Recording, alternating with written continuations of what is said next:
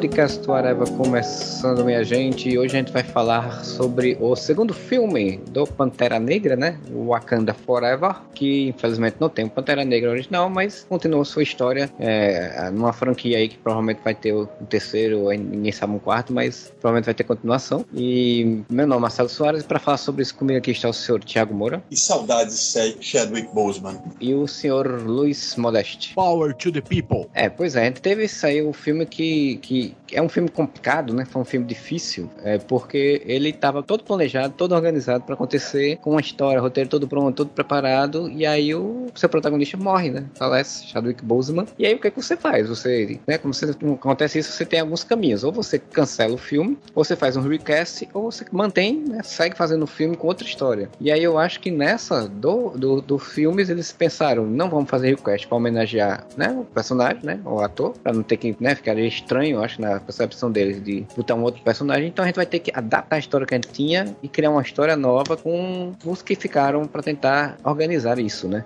E aí a gente vai discutir aqui se isso foi bom, se isso foi ruim, se funcionou, se não funcionou, o que é que faria, o que é que não faria.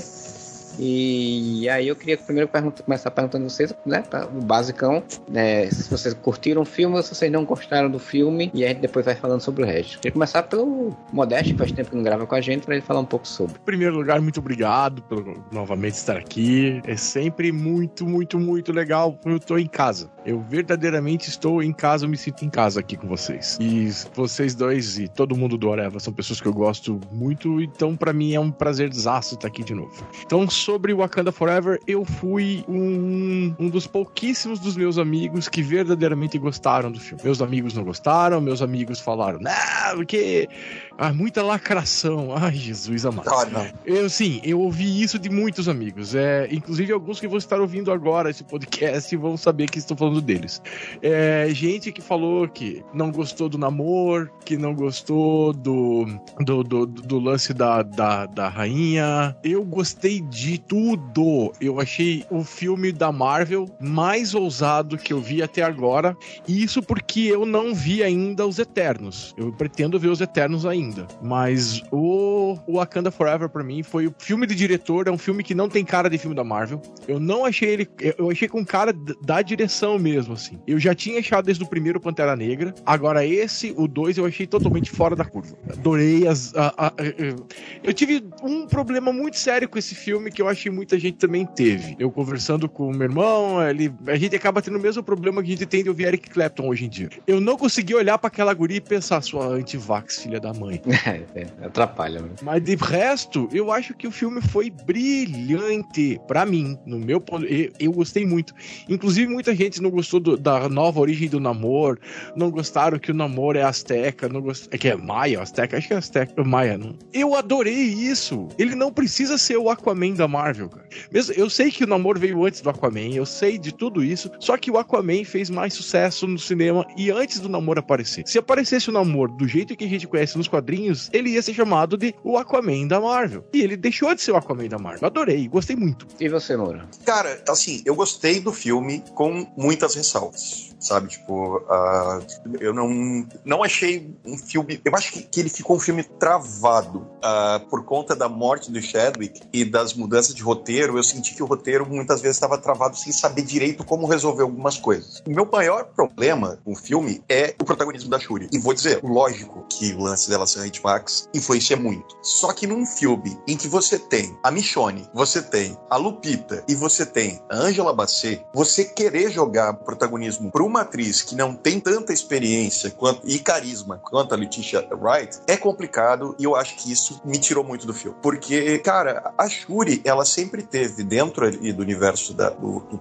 Negra um, um, um, uma, uma posição muito específica. Ela era a pessoa da tecnologia. Ela era a gênia que, que dava suporte técnico. Tanto que em nenhum filme apareceu ela dando porrada. Quando ela entrava na batalha, ela tava dando tirinho de longe com aquelas arminhas dela. Era a M do 007, né? Sim, e daí, cara, eu não consigo entender. Porque assim, eu vi muita gente, como diria os amigos do Modeste que ele citou, eu vi muita gente falando, não, mas tem que, ser, tem que trazer o Michael B. Jordan para ele ser o. Não, não, tem que ser o, o, o outro lá, o Mbaku, tem que ser o Pantera Negra. E a coisa que eu mais pensei é, mano, o, o primeiro Pantera Negra, você tem um elenco que é protagonizado por um homem, só que é recheado de mulheres e de mulheres foda. A Pantera Negra tem que ser uma mulher. E daí jogaram pra Shuri por, um, por aqueles motivos óbvios de tipo, ah, não, é, é, é irmã do cara, ela é herdeira do manto e não sei o quê. Já acabava com essa merda de monarquia nesse filme, sabe? Tipo, porque, cara, você tem a Lupita Nyong'o, cara, o maior nome do filme. E ela já é, foi mostrada nos outros filmes como uma lutadora foda, uma espiã foda. Dá um título pra ela, cara. Sabe? Eu queria tipo... ver Angela Bassi, lut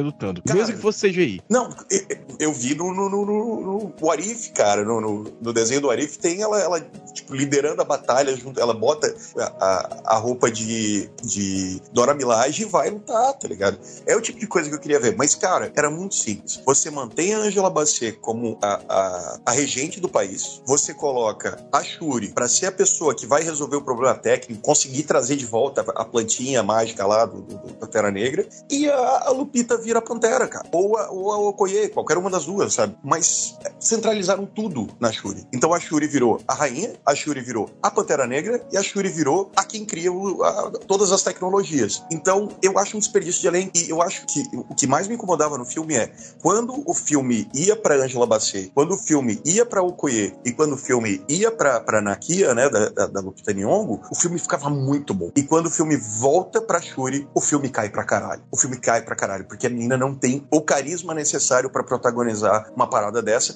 mesmo principalmente se você compara com as outras três que eu citei, sabe? Então, eu acho que o filme forçou muito a barra para transformar ela em, em Pantera Negra. E isso eu tenho uma coisa muito chata quando eu tô vendo um filme ou uma série, que é quando eu vejo que o roteiro tá me empurrando para alguma coisa, sabe? Tipo, sempre vou citar, né, como uma pessoa que assistiu o, o, o, Arrowverse, né, durante muitos anos, Nossa. eu sempre vou citar o Arrowverse como exemplo, que é quando foram juntar a Supergirl com, com o, o Arqueiro e o Flash e perguntaram pro, pro Christopher Amell, ah, é, mas ela vive em outro universo, como é que você faz isso? Ele falou, com duas linhas de roteiro a gente resolve isso. E tipo, com duas linhas de roteiro, cara, era o que Smallville fazia nos anos 2000, né? Tipo, inventa uma desculpa. E esse filme, quando se foca na história da Shuri, é muito inventa uma desculpa. É muito inventa uma desculpa. Mas aí eu posso dar um contraponto nisso que você falou, Moura? Pode, claro. É assim, eu concordo que as partes em que a Shuri tá na, nas cabeças, elas acabam perdendo. Mas os momentos em que ela tá apoiada, o elenco de apoio é muito bom. Eu gosto muito da cena, por exemplo, com a. Eu não vou saber o nome em, em Azteca. Vamos dizer que foi Atlântida. Vamos lá, Rever. Aquela, aquela cidade lá. Tá louca. Tá louca. Tá louca, isso. Tá louca. As tá cenas que, ela, a, tá que o Namor tá loucão com ela lá em Talocan, eu gosto daquelas cenas. Eu acho legal a interação que ela tem com o Namor. Eu acho legal a interação que ela tem com o Koye. Uma coisa que, assim, ninguém comenta quando a gente conversa sobre o filme é a Coração de Ferro. Ficou uma parte, assim. Mas sabe por que, que a Coração de Ferro ninguém comenta? Porque é outro maldito problema que a Marvel vem enfrentando. A gente tem que gravar um podcast, eventualmente, depois de Quantum Mania, para debater o que, que aconteceu na, quase, na fase 4 da Marvel. Porque a Riri Williams, ela só tá no filme porque ela vai ter uma série depois. Ela uhum. não tem função nenhuma no filme. Sabe? Tipo, usaram ela de MacGuffin porque, ah, não, eu, eu, eu, tenho uma tese, eu tenho uma tese sobre isso, quando eu for falar, eu, eu vou discorrê-la. E, e ela não tem função, cara. Tipo, ah, não, temos que capturar a pessoa que inventou a tecnologia. Mas a tecnologia já existe. Por que, que tem que capturar Sim. a pessoa? Ninguém vai poder copiar, só ela sabe fazer a parada, então. Sim, não dá pra fazer uma. uma... Eles pegaram o projeto da menina, fizeram o aparelho e jogaram o projeto fora. Nossa senhora, né? parabéns, campeões. Então, e outra coisa, cara, toda a trama do, do, do, do Ross e da, da, da condessa, da, da, da Elaine, do Seifeld, não serve para nada no filme. Não tem função nenhuma. O filme tem, quatro, tem três horas de duração, cara, e não tem a menor necessidade, porque não tem história. Aí você tem toda essa parte da Riri Williams, que não serve para nada. Você tem toda essa parte do, do, do Ross fora, né? E, e o, o, governo dos Estados Unidos, que não serve para nada. E no final, a, a batalha entre a, a, a Talocan e, e Wakanda não se justifica, sabe? Tipo, o namoro simplesmente invade o bagulho e, pô, se vocês não ajudar nós, nós vamos matar todo mundo. Não, então nós vamos matar vocês primeiro. Caralho, velho. Sabe? Tipo, todo, é, é, toda uma trama de intriga política e de uma provável terceira guerra mundial que é muito superficial, muito superficial e que em momento algum realmente se, se mostra uma ameaça real, sabe? Tipo, dá para ter feito isso de várias vezes. Eu não sou roteirista, mas tipo, daria, daria para fazer isso de várias formas e não parecesse tão superficial e tão uma briga de ego. Parece só uma briga de ego entre a, Wakanda e Talucan, tá ligado?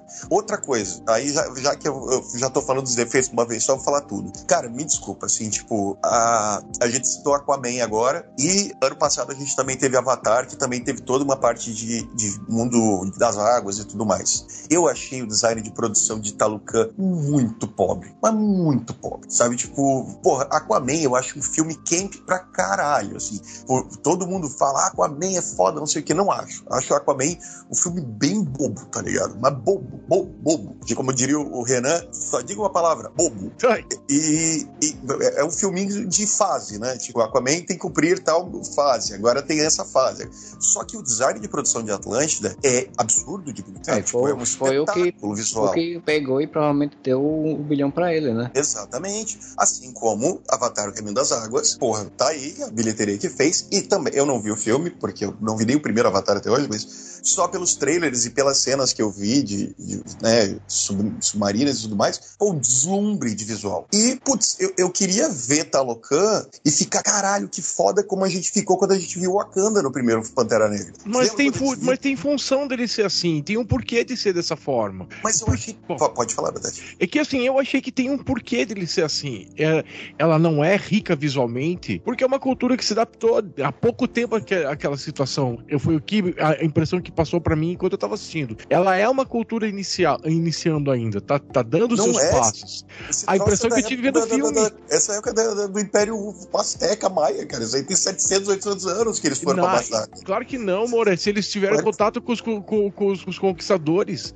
vamos dizer não, que seja 500 anos, que 500... Sim, ainda assim, Moura, você tá adaptando toda uma cultura que você tenha acima da água para baixo da água. E os caras fizeram, sabe, a, a, a, impressão que deu para mim, o, o, lance de ser pobre, não tão deslumbrante como é a Atlântida do Aquaman, é para mim pareceu ser por isso. Mas, Mas isso é uma impressão que eu tive, não posso colocar isso, ah, foi Sim, isso. Não, Modeste, quando eu falo deslumbrante, não tô falando que tinha que parecer um outro planeta embaixo d'água. O que eu tô dizendo é, quando foi criado o design de Wakanda, teve-se um cuidado tão preciosista de você misturar, uh, de fazer a. Eu, eu, esqueci qual é o termo que se usa, mas é você misturar a, a, a cultura africana de vários pontos da África, né, uh, com esse, essa, esse mundo cyberpunk, digamos assim, esse mundo futurista. E acho que é afrofuturismo, que é. É, é isso que eu ia dizer. É, o nome disso, nome disso é afrofuturismo, Rogerinho. E daí. E, e me pareceu que Talucan, eles tinham toda uma possibilidade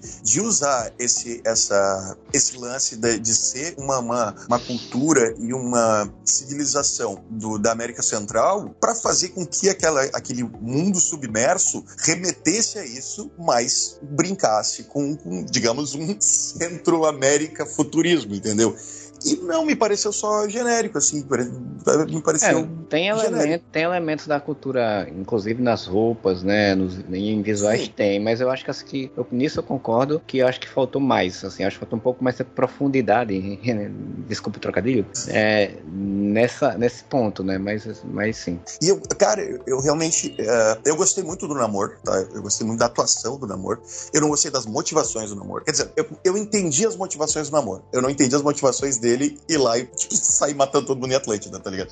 Aí em Atlântida, em Wakanda. Uh, só que, sei lá, tinha, tinha coisas no filme que eu me pegava muito interessado e muitos momentos no filme que eu me pegava, cara, o que que tá acontecendo? Sabe, tipo, uh, que parte chata, que parte desinteressante, o que que isso influencia no filme?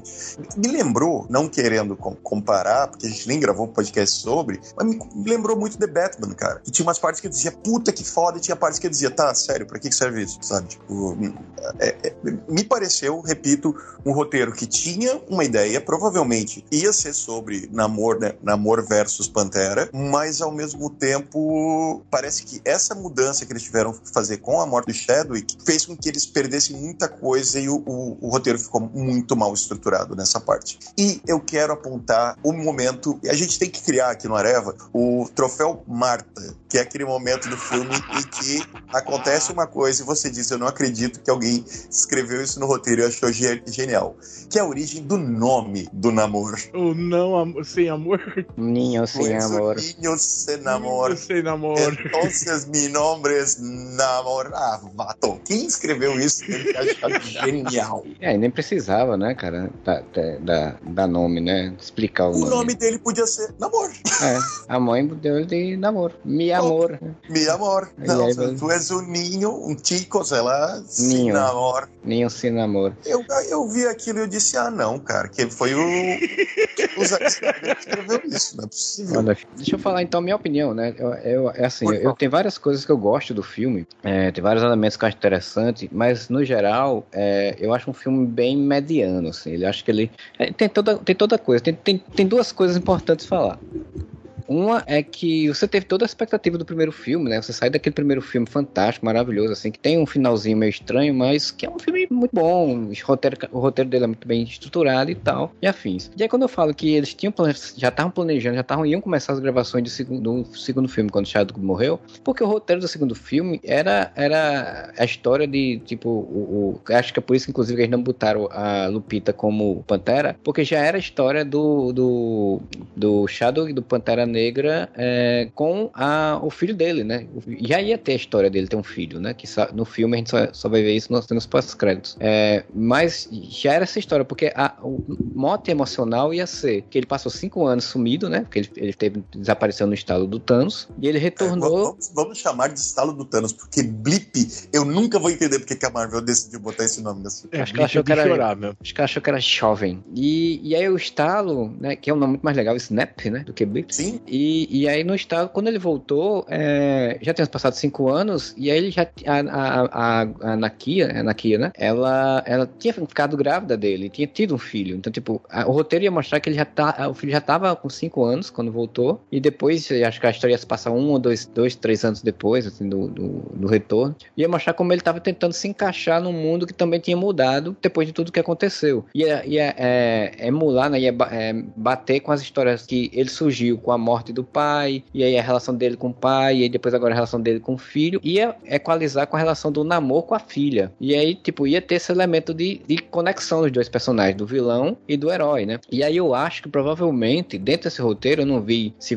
vazamento sobre o que teria mais nesse roteiro, mas eu imagino que dentro desse roteiro, é, é, ia, o, o antítese maior da história ia ser o, o as pessoas que estavam tentando pegar a Vibranium, né? O, a, os humanos normais, digamos assim, os outros humanos, né? Os americanos, enfim. Eu acho que ia ser o tanto maior para em algum momento o Namor e o, Pantera se unirem, né? Como é um roteiro básico super-herói, né? Os heróis encontram o outro, brigam e tal, por divergências ideológicas e depois se unem, né? E aí eu acho que nesse roteiro, provavelmente, o papel que a Riri Williams faz nesse filme ia ser da Shuri. Porque eu acho que tem muito mais a ver. A Shuri era cientista, a pessoa que conhecia daquilo ali. Então ela poderia muito bem ter sido sequestrada pelos humanos e, e desenvolver uma tecnologia para eles para encontrar vibrânio, sabe? Então, tipo, seria um roteiro mais interessante. Mas como não deu, eles tiveram que fazer esse arranjo, e aí eu concordo completamente. Você botar a, a Shuri como protagonista é jogar muito no, no, no lugar comum, né? Porque, tipo, nos quadrinhos, ela virou Pantera Negra quando, quando o Pantera deixou de ser, o T'Challa deixou de ser. Então, tipo, ah, vamos, então vamos botar ela que ela já está ali, já é, já é o caminho dela natural. Mas você podia realmente ser mais ousado. Eu acho que eles ficaram um pouco com receio de, de querer usar muito e o filme acabar não conseguindo ser tão interessante, né? E, e podia ter sido mais ousado, tinha ter botado ela, ela não como. Ter, não ter Pantera ao longo do filme inteiro, assim. Você, eu, acho, eu acho que poderia não ter tido Pantera Negra no filme, inclusive, né? Poderia ser, sei lá, no finalzinho, botava uma delas ali. A Jabacê seria fantástico também. É, dava com desconceger, dá pra você botar tranquilamente ela lutando. Eu acho que ela tinha muito mais a ver ela se tornar Pantera, já que ela, tipo, ela teve um marido, teve um filho e ela tava ali o tempo todinho. Os dois morreram, ela perdeu tudo. Aquela cena que ela fala no. Eu perdi minha família inteira e vocês ainda querem né, me tirar o resto e tal. Dava pra ela ser a Pantera Negra no final do filme. Assim, eu achei uma tristeza ela ter que morrer para dar motivação, né? Matar ela para dar motivação para Shuri resolver e ser, de fato se organizar e ser Pantera e tal, tal, tal. Então essas partes eu acho, acho meio sacal. A parte do, do, do, do Watson, né? Do Sherlock Holmes lá, que, é, que ele tá agindo e tem a, a, a Elaine do, do, do lá e tal. Que tudo ali é só para conectar com outras coisas, né? Tipo, é a conexão dos filmes, do segundo filme da Marvel, que geralmente eles cagam porque eles querem conectar com outras coisas do universo de, do MCU em geral.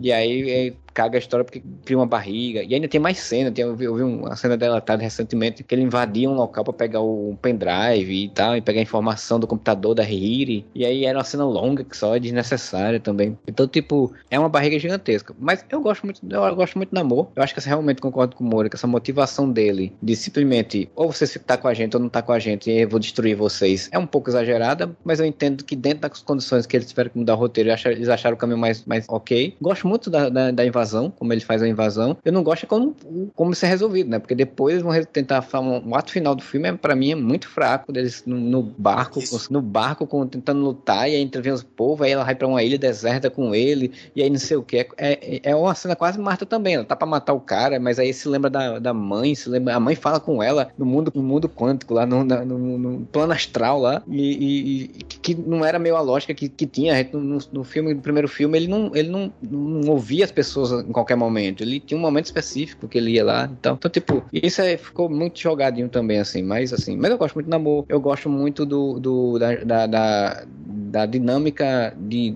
da invasão, das cenas de ação. Eu também gosto de algumas cenas de ação. Eu gosto de Talocan, apesar de que achar que ela poderia ser um pouco mais, né, mais intensa, mais bem mais aprofundada nesse sentido de alguns elementos e tal. Mas eu até gosto de Talocan. É, dá vontade de ver mais, assim. Pena que eu acho que não vai ser tão explorado assim como deveria. É, porque a Marvel tá bem, bem complicada a situação também. Mas no geral, eu até, se não me engano, eu dei uma nota bem mediana pro filme quando saiu. Assim. Eu acho um filme bem mediano que, infelizmente, eu podia ser um filme bem melhor. E, mas saiu um filme bem aquém do que eu esperava. E, e todos os filmes dessa fase 4, infelizmente, foram bem assim mesmo. O tempo passa, o tempo passa e eu continuo sendo público mediano mesmo. O... Não, mas eu, eu acho assim, eu concordo muito, Marcelo, no lance mediano, porque eu vou dar dois exemplos, né? Falou. Uh, porque uma cena eu achava, porra, bem bolado, e outra cena eu dizia, porra, merda.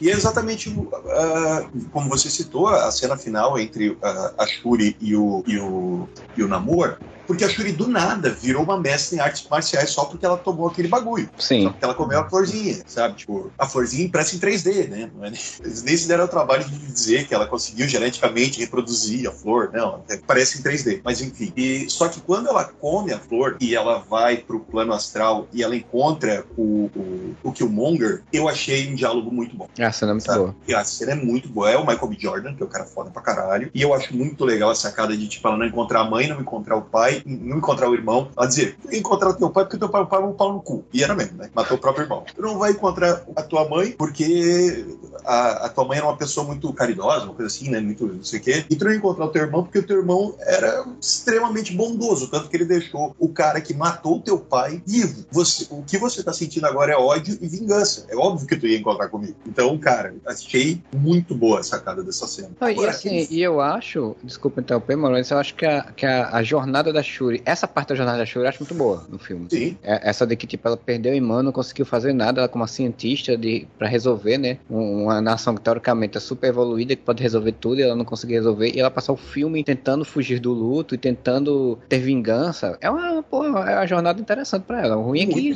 o ruim é que, como eu, você eu... falou, juntam tudo numa personagem só. Exatamente. Então você poderia. Tanto que tem uma cena muito boa da Anakia que ela fala: a, o T'Challa, para muitas pessoas, era o rei, para outras pessoas, era o Pantera Negra. Para mim, ela era, ele era tudo. Ele era o pai do meu filho, né? Que é isso, né? Falado na hora, mas ele era o homem que eu amava, não sei o que e tal. Ele era o meu rei, era, né? Então, a Anakia também tinha muito motivo para isso. Eu acho que faria muito mais sentido ela ser a Pantera Negra. Mas isso que você falou da jornada da Shuri, eu acho muito boa essa parte da, da aceitação do luto. Eu acho muito bonito aquele final em que ela queima a roupa do, do T'Challa, tá ligado? Na aceitação do luto. Essa, na minha opinião, tinha que ser a jornada da, da Shuri. Não de virar uma super-heroína, entendeu? Mais uma coisa que eu não gostei. O que, que é aquela roupa que ela fez pra Okoye? Tá certo que o Okoye feio pra caralho que negócio. Por que eles inventaram aquilo? É, é, é só fanservice ali, né? Porque aquela roupa, se não me engano, ela tem nos quadrinhos, né? É, é, se não me engano, em Dora Milagem, em algum momento, algum, ou a Okoye mesmo, ela utiliza uma roupa parecida. Eu acho que é só fanservice, porque, tipo, não precisava, né? A, a imagem da Dora Milagem já é muito boa, né? Então, tipo, já era legal. Então você não precisava ter aquilo ali.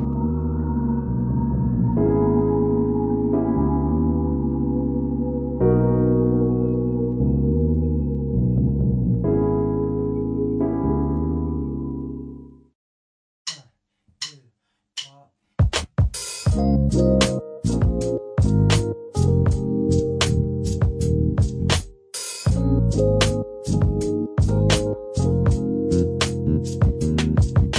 Mais uma coisa que você citou, cara, não tinha a menor necessidade de matar a Rainha Ramonda, cara. A menor necessidade, sabe? Tipo, é só pra ter uma cena dramática no filme. Mas, cara, já é um filme, e daí eu acho até um, um pouco uh, insensível, digamos assim, porque já é um filme que tá sendo escrito em cima da morte do protagonista, da morte na vida real. Você precisa de uma morte fictícia no filme para dar motivação pro, pros personagens, cara. Isso que a morte real também se tornou morte fictícia no começo do filme. Sim, e, e, e pelos mesmos motivos, né? Tipo, eles não inventaram que ele morreu em batalha, eles, eles juntaram o Shadow. Isso eu achei legal. Essa parte eu gostei muito também, que assim, toda homenagem ao Shadow foi feita até o ponto certo, sem virar sensacionalismo em cima da morte dele. Melodrama e sensacionalismo em cima da morte dele. Então toda a cena, por exemplo, do velório dele é linda. É linda, com aquelas danças, com todo mundo vestido de branco. Cara, é uma homenagem absurda, aquele grafite dele na parede. E não passa do ponto. Não é aquele negócio que é vamos, vamos capitalizar em cima da morte do cara. Eu acho que foi uma homenagem muito bem feita. Muito bem feita. Por isso que eu digo que, como, como você.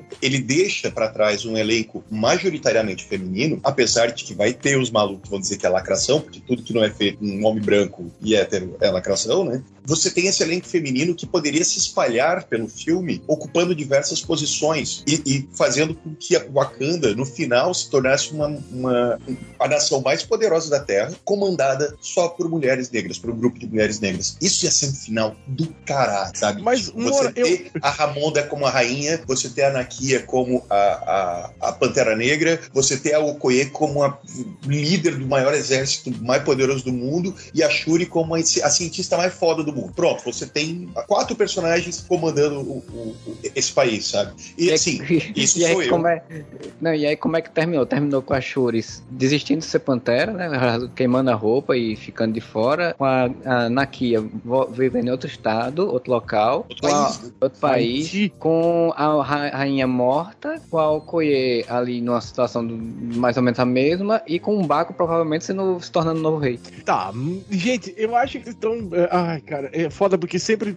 A impressão que eu tenho é que eu vejo o filme, fico empolgado, venho conversar com vocês e sempre vai me colocando mais pra baixo do que eu gostei, assim. Mas olha só, eu, o- eu já não vi dessa forma que vocês viram, principalmente essa parte do final, por exemplo. Porque pra mim ela não queimou, ela não deixou de ser É. a Pantera Negra, a Negra. Ela é a Pantera Negra, mas ela não é mais a Pantera Negra usando o traje que ela tinha feito pro, pro irmão. Ela vai fazer o dela. É, é, eu acho Outro- que ela não aparece mais, cara. Eu, sinceramente, eu acho que ela não E- se e- mas isso se for uma coisa de contrato, mas ela deixou a ponta É. aberta pra voltar. O, eu Mas- gostei mas, da assim, morte Só, só da parênteses, ah, ah, pelas, pelos supostos rumores, né, que saiu aí a, a, a suposta nova formação dos Vingadores, ela continua sendo a Pantera Negra. Assim. Ah, então tá. Mas ela vai usar um traje dela que ela vai fazer. Ela vai ser basicamente Tony Stark 2 dessa nova fase. Porque o Tony Stark agora com a 1 roupa da nova fase vai ser a Riri Williams. Todo mundo vai ter um Tony Stark. Tô vendo tudo e depois vai aparecer o próprio Tony Stark mesmo. Mas, é, voltando ao que eu queria falar sobre o, o filme do Pantera Negra. Muitas das coisas que vocês falaram que não gostaram no filme foram das coisas que eu gostei do filme. Por exemplo, eu gostei da morte da, da Rainha Ramonda. Eu, eu achei que foi. Primeiro, visualmente, eu achei lindo. O filme inteiro eu acho lindo. São poucas coisas no filme que eu olho e falo, putz, não gostei disso, não gostei disso na, em cinema, em fotografia. Eu acho que o filme é lindo e me pega muito por isso. A morte, a invasão de, de Wakanda eu achei legal. É, o que vocês falaram que não tem sentido. A resolução da forma que foi. Aquela armadilha que elas armaram pro namoro. Eu achei legal. Não só a batalha foi legal, porque ali dá uma um monte de, de, de, de possibilidades. Você fica naquela tensão, pode ou não pode acontecer. Por mais que a gente saiba que o namoro ia perder, que a Pantera Negra ia ganhar. Não tem como fugir disso. Mas ali é um cara. E, outras, e, e outra coisa, eu gosto do lance político, que é arranhado de uma forma, mas assim, é- eu acho que ele subentende muito mais. A parte da França ter invadido lá pra tentar roubar a- a- o, o Vibranium lá no começo, já delimita, ó, aqui do pessoal do, do mundinho real, fiquem na de vocês. Quem pode ameaçar o Wakanda é só Talocan. Quem consegue ameaçar, quem tem possibilidade de ameaçar, ameaçar o Wakanda mesmo é Talocan. O- e esse conflito que eles têm, aquela coisa do, do político entre Talocan e, e Wakanda, eu gostei. E eu acho que de- por ser até raso, se tornou mais palatável pro público. Se eles fazem uma coisa tentando puxar meio Game of Thrones um pouco mais para baixo, assim, eu acho que o público não compraria a ideia. Mas, As Modeste, coisas eu que acho que não precisa, aconteceram não precisa superficialmente ser. tem motivo para ser superficiais. Por isso que eu falo Mas- que é um filme que tem. O diretor tem muito a ver com isso. Tem muitas Mas eu acho que não precisa ser Game of Thrones, entendeu? Quando eu digo que é muito superficial, é. Bom, va- vamos voltar ao primeiro, então, fazendo um comparativo. As motivações do, do Killmonger no primeiro filme são muito complexas, mas nem por isso elas foram complicadas de entender. Entendeu o que eu quero dizer? Sim, Tipo, sim, sim, entendi, Ele, entendi. ele- ele- a- a motivação dele é muito clara, só que não é uma motivação simplória, digamos assim, não é ah, eh, você não quer, eh, concorda comigo, vou te matar, entendeu? É, ele quer. E tem momentos do, do primeiro Pantera Negra que você fala, cara, o Killmonger tá certo. Várias tá partes do filme coisa- você fala isso. Ele só tá fazendo as coisas do jeito errado, mas ele tá Sim. certo. Em, um monte, de par- em várias partes do filme se diz isso. O namoro também tem essa dubiedade, só que é só até o momento em que ele simplesmente toca o foda-se. Que ele chega lá e mata a rainha, mata um monte de gente naquela invasão, claramente. E você fala, não, baita pau no cu. Tudo bem, o namoro é um baita pau no cu. Nos quadrinhos todo mundo sabe disso. Só que me pareceu muito mais simplório do que fizeram no primeiro filme. E daí eu, eu imagino assim, daí é aquele negócio, né, que eu não assisto o filme, mas eu não consigo fazer isso. Eu vou vendo o filme e eu vou pensando, cara, isso aqui devia ser de tal jeito.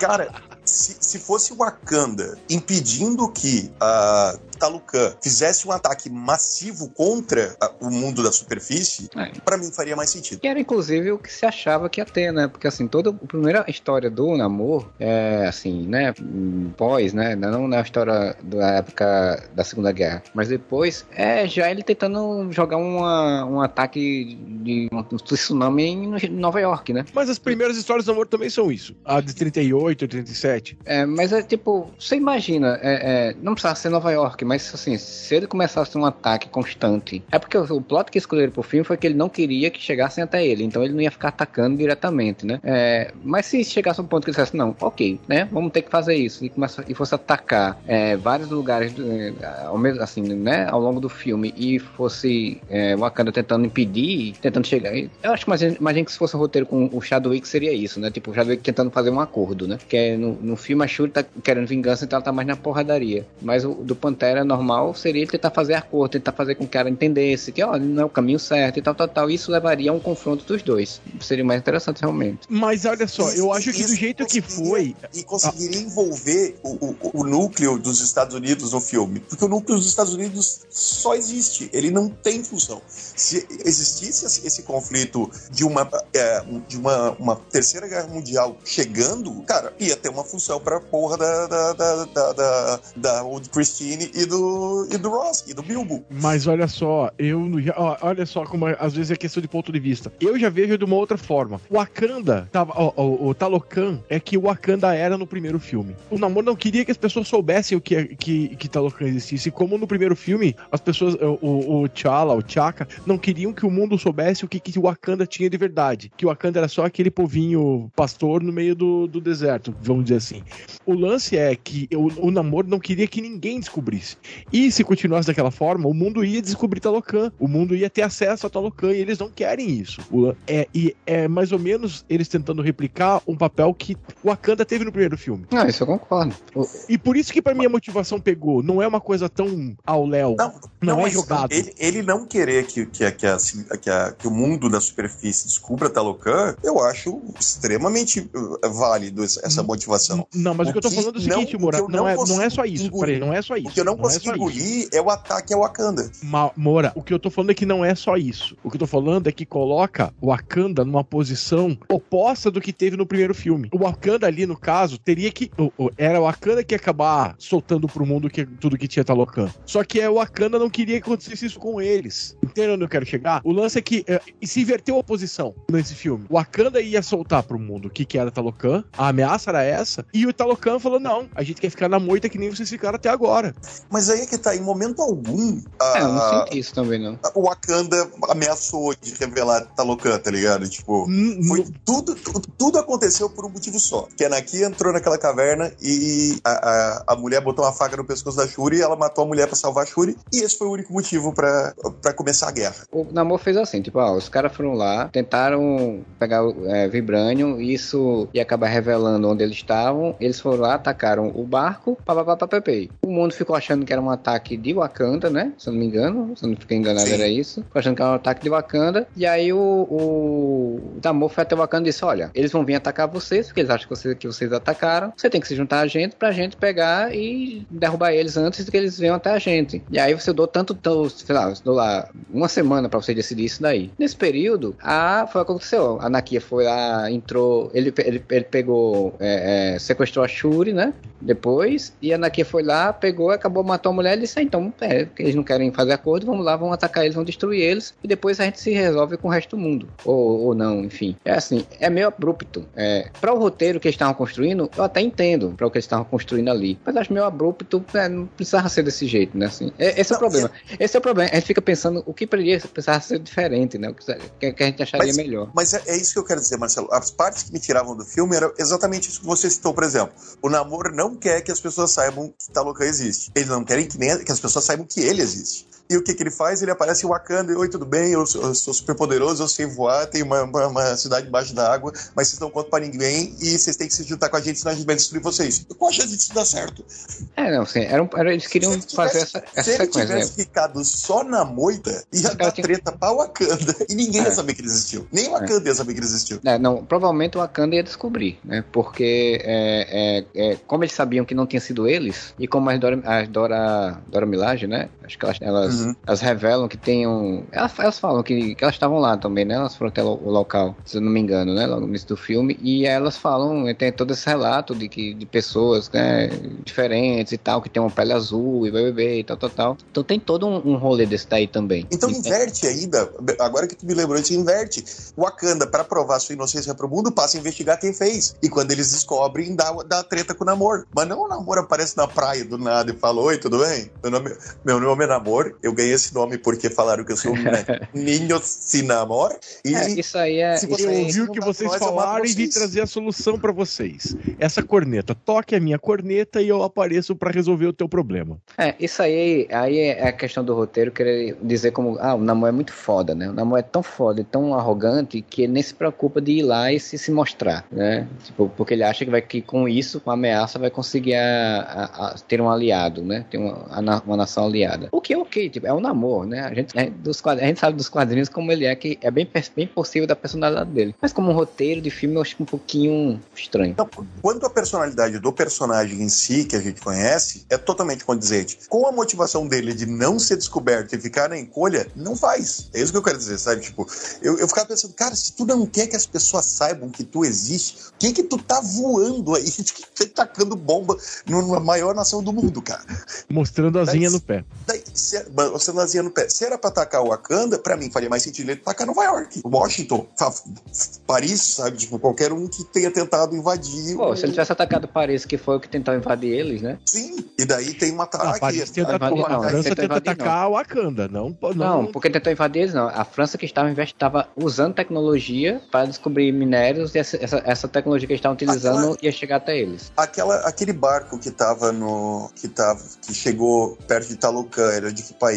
Era americano, né? Ou era francês? Era americano. É. Era americano. Não era Franceses são os caras que tentam roubar a tecnologia de, ali que tá no barco. Isso. Então, tipo, é, é, entende? Eu, eu gosto do filme, mas como o roteiro tem esses buracos que eu não consigo entender para onde que foi, de onde que veio, é, cara, eu boto como o Marcelo falou no filme mediano, que tinha uma puta potencial para ser o melhor filme dessa fase. Eu tinha certeza que ia ser o melhor filme dessa fase da Marvel. E não foi, sabe? Tipo, infelizmente eu acho Shang-Chi melhor, por exemplo. E eu nem acho Shang-Chi grandes coisa.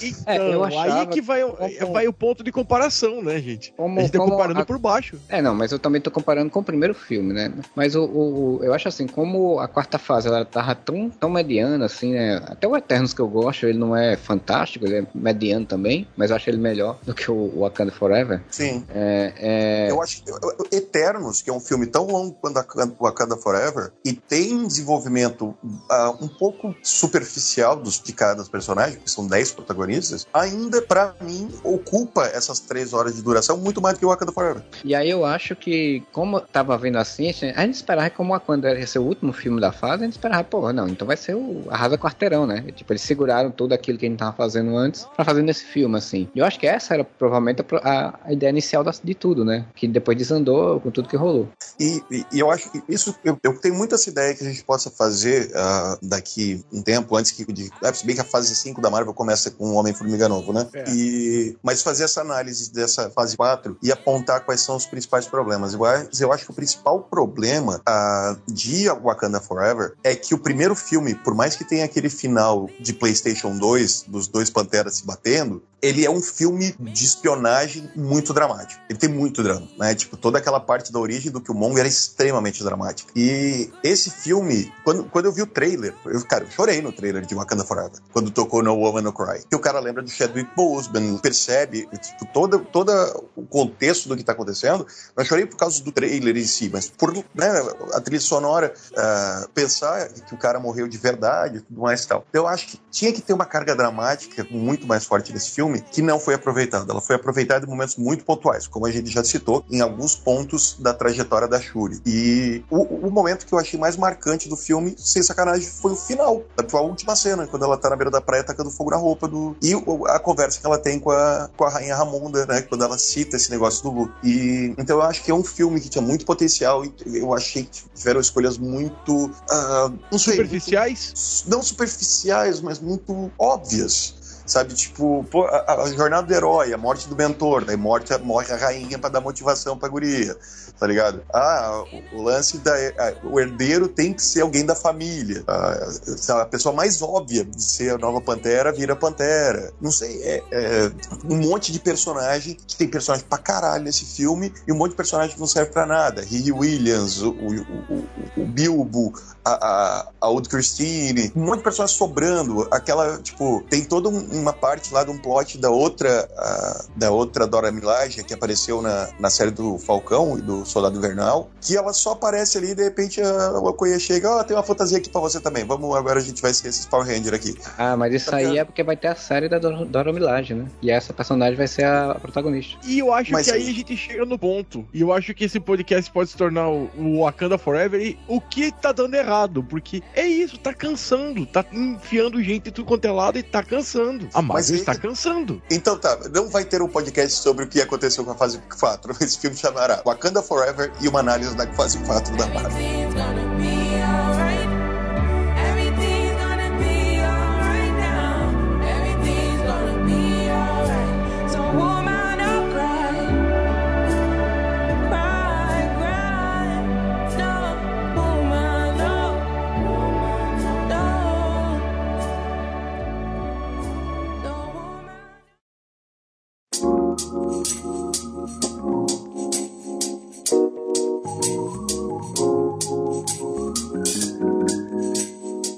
Podcast do Araba começando, minha gente, e hoje a gente vai falar sobre o que aconteceu nessa fase 4 da Marvel, né?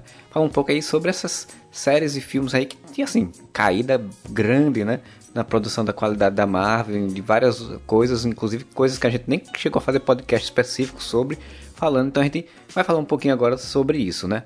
A fase 4 tem uma coisa que o Modeste, ou que o Moura falou ah, um pouquinho antes aí, que eu acho que combina bastante com isso, que a gente possa começar essa análise falando, né? Que eu acho que provavelmente o Moura fosse começar a falar e ia começar a falar sobre isso. Porque é, ele falou: não, o primeiro filme do, do Pantera era um filme com espion de espionagem, com intriga de espionagem e tal. E era muito isso, os filmes, né? A fase 1, a fase 2 principalmente, né? É, é, eram filmes, a fase 3 também, eram filmes de espionagem, né? Eram, eram, eram filmes de, de ação, com, com super-heróis, eram filmes de fantasia. Tipo, eles tinham uns gêneros onde eles encaixavam os super-heróis dentro de um gênero de filme. E aí você não tava fazendo. Você não tava fazendo uma história de super-herói, você estava fazendo uma história de gênero, e aí lá dentro você tem os super-heróis, tem superpoderes, né? O que eu acho que tá rolando, né, é, agora nessa fase 4, é muito do, do deles começarem a querer fazer filmes de super-heróis, não mais filmes de gênero. Então, tipo, todo filme ele tem que ser um filme super, super ultra épico depois de Ultimato, e tem que ser um filme que vai dar bilhão, assim. Eles sempre querem fazer um filme que vai dar bilhão sendo super ultra épico. E aí, tipo, não tem como, né, todo filme ser assim, assim, tipo, a gente não tá fazendo aqui, não tá falando aqui, por exemplo, de, de, de, de Quantum Mania, né? Quantum Mania saiu recentemente, no momento que a gente tá gravando esse filme, e é um filme que ele tem, ele é, é, é, é, é epitome, né? É o máximo dessa, dessa exibição, porque é um filme que não é um personagem que, que tem a ver com ser épico, fantástico, maravilhoso, e eles querem fazer isso. Então acho que esse é um, grande, um dos grandes problemas, assim, para mim, dessa fase 4 e provavelmente tem um indício muito problemático pro resto. Sim, eu, eu acho isso, Marcelo, exatamente porque vamos fazer uma análise meio uh, rápida, mas né, do que, que a gente teve no começo. Primeiro Homem de Ferro é uma comédia de ação. É, é um clássico filme dos anos 90 ou 80, sabe? Tipo aqueles filmes de sessão da tarde de comédia de ação. Daí você pega, sei lá, o, o Thor é aquele filme de peixe fora d'água. Por mais que eu não goste muito do primeiro Thor, mas o primeiro Thor me lembra muito, sei lá, Splash, mas serei minha vida, sabe? Tipo, aquele personagem totalmente fora da, da, da, daquela realidade que cai no meio de pessoas normais. Então o filme passa muito mais tempo, o primeiro Thor, mostrando o Thor não sabendo lidar com o mundo, né, com, com a Terra, e, e, vindo dessa realidade mágica. É, é tipo o filme do He-Man, sabe? Que o He-Man vem pra Terra, que eles não tinham dinheiro para fazer Eternia, daí o He-Man vem pra Terra. É isso. E daí, então também puxa muito pra comédia. O primeiro filme do Capitão América, ele é uma aventura pulp, cara. Ele é uma aventura pulp dos anos 60, 50. Ele lembra. Tanto que é o diretor de Rocketeer, né? Então. Mas é um filme deixavam... do Rocketeer, quase, né? Quase um filme Rocketeer. Sim, e tu pega assim, eles deixavam esse, esses grandes é, momentos épicos para as reuniões, para os filmes dos Vingadores. Pô, o, o, Capitão América 2 é um puta filme, thriller de espionagem, de intriga internacional, de descobrir conspiração, né? O, o Guardiões da Galáxia é um space opera, bem no estilo de, de série antiga, sabe? Então todos esses filmes, eles eram filmes protagonizados por super-heróis, porém eram filmes de diferentes gêneros. Comédia, o primeiro Homem-Formiga, espionagem. O, o primeiro Homem-Formiga, que é um baita do filme de assalto, muito legal, por sinal. E qual é o final do primeiro Homem-Formiga? É no quarto da Cassie, tá ligado? Tipo, eles lutando pequenininhos pelo quarto da Cassie. Não é eles tentando sabe, pedir um raio azul do céu, entendeu? Então, isso foi. O primeiro filme do Homem-Aranha, o, o, Homecoming, que eu gosto pra caralho, ele é um filme do John Hughes, cara. Só que você tira o, o, Jude Nelson e bota o Peter Parker no lugar, sabe? Você, é um filme de adolescente. É o, o filme todo é sobre o, o guri que gosta da menina popular do colégio e toma um toco no final do filme, sabe? Então é, é um gênero, é um filme adolescente, é um filme de espionagem, em que você bota um protagonista super-herói. Eu sempre vou dizer, gênero super-herói não existe. O, o gênero super-herói é uma, um gênero dentro do, do, do guarda-chuva do filme de ação, digamos assim. Então, depois, como o Marcelo falou, exatamente, depois que o Ultimato fez mil bilhões de dinheiro, parece que o, o Kevin Feige falou, não, agora tudo tem que ser, tudo tem que ser gigantesco, tudo tem que ser, o mundo vai acabar se ele não conseguir resolver esse problema. E daí você tem o filme da Viúva Negra, que eu gosto pra caralho, porque é um filme de espionagem, e no final vira o quê? Filme de super-herói. A, a, a, Natasha caindo de milhões de metros de altura, se pendura aqui, se pendura ali, e não sei o quê, e, tipo, sobrevivendo a coisas que eles não deveriam sobreviver. Não, e não você só isso, um... né? Não só isso. O, qual o plano do vilão no final? É ativar todas as viúvas negras do mundo para elas matarem um monte de pessoas por ali e ele tomar conta. E dominar o mundo, sabe? Tudo virou dominar o mundo. E você pega até o, o Capitão América Soldado Invernal, que ainda é o meu filme favorito da Marvel, pelo menos o, solo, o filme solo favorito, cara, o plano da Hydra já tava acontecendo, tá ligado? O plano deles agora era botar aqueles porta-aviões e criar uma, um regime meio fascista em que eles iam matar pessoas antes que elas se tornassem uma ameaça pra Hydra. Eles não estavam tipo, não, a gente vai explodir Washington e a Hydra vai virar o novo império, entendeu? E o final de Capitão América e Soldado Invernal é a porradoria entre dois caras, tá ligado? Não tem um exército contra outro exército, não tem raios caindo pro céu. É o Capitão América contra o Soldado Invernal. É isso. E daí, agora, vamos lá, pô, Shang-Chi, gosto do filme pra caralho. No final eles metem dois dragão, tá ligado? Eu gosto de dragão. Eu comecei a ver Game of Thrones só quando apareceu o dragão. Só que, cara, sabe, você tá um filme todo sobre intriga familiar, não sei o que, tal, tal, tal. Você já tem aquele elemento místico do, das, dos, anéis, né? E de repente, não, mas agora a gente tem dragão gigante também. Porque tem que ser épico, tem que ser gigantesco. Eterno. Não era só o dragão gigante, era uma muralha que caiu, que tinha um dragão gigante, mas tinha um monte de seres místicos de outra dimensão que iam invadir a nossa dimensão e, e destruir toda, toda a Terra. Né? Liderados pelo dragão do mal. Mas daí tem o dragão do bem, sabe? Tipo, cara, é demais, sabe? É tipo, mano, vocês escalaram o negócio pro nível que não precisa. E assim, vou repetindo, cara. É tipo, uh, vamos lá, qual mais? Doutor Estranho no Multiverso da Loucura. Tinha uma possibilidade. Gente, bom, todo mundo viu. É, como é que é?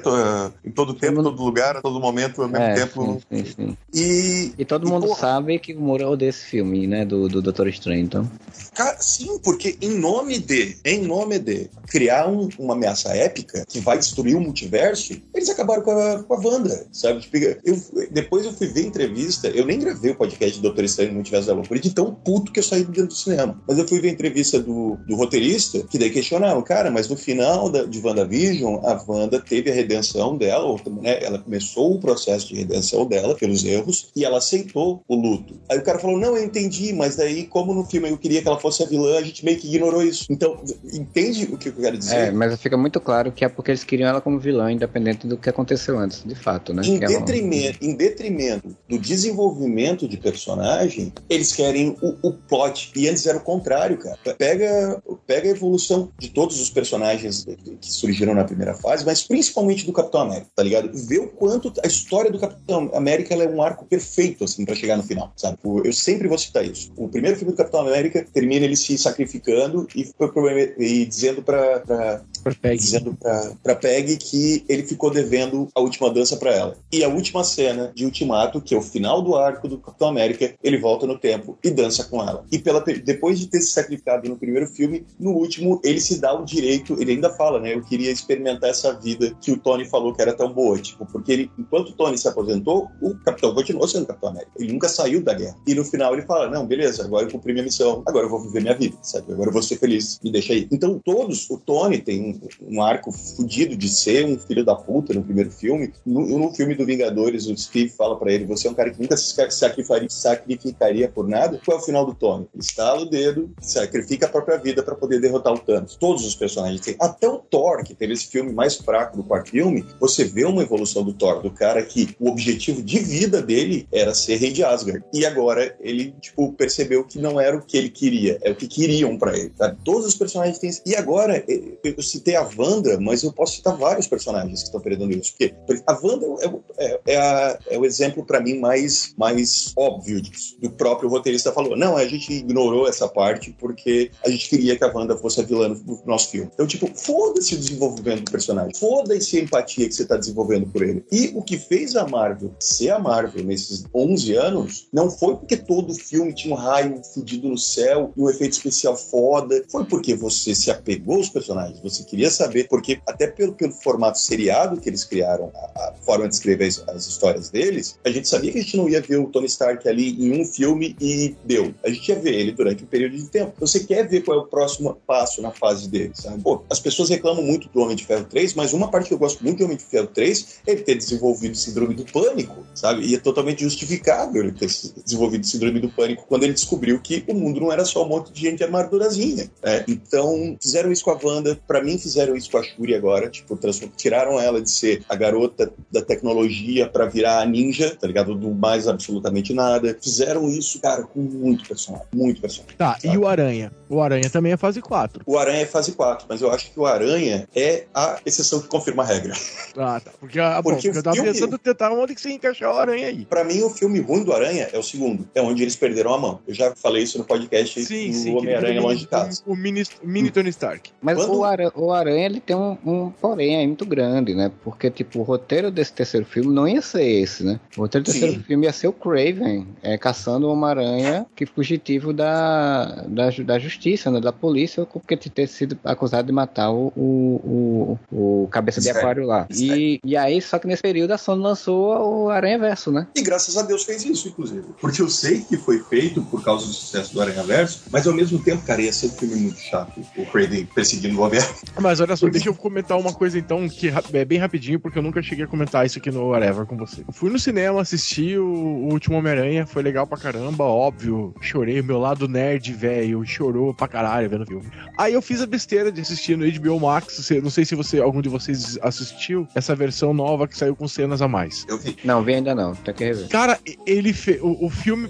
A primeira Maurício as cenas a mais não tem nada demais, é só um vlogzinho da Beth. Cara, o filme cai. Ele não, ele não é um filme pra ser revisto. Homem-Aranha agora. Eu não é onde é um eu, filme... eu vou discordar de você, porque eu vi eu... ele na HBO Max. Mas sabe o que me pega muito desse Homem-Aranha? Daí eu vou dizer: é o Tom Holland e o desenvolvimento que ele deu pro Peter Parker. Porque, como eu falei, pra mim, o segundo filme é o que caga tudo quando Kevin Feige achou que tinha alguma necessidade de dizer que o Peter era o novo Tony Stark. Cara, ele é o Peter Parker, ele é o Homem-Aranha, ele é o, tipo, o carro-chefe da Marvel, ele é talvez o super-herói mais conhecido do mundo junto com o Batman e Superman.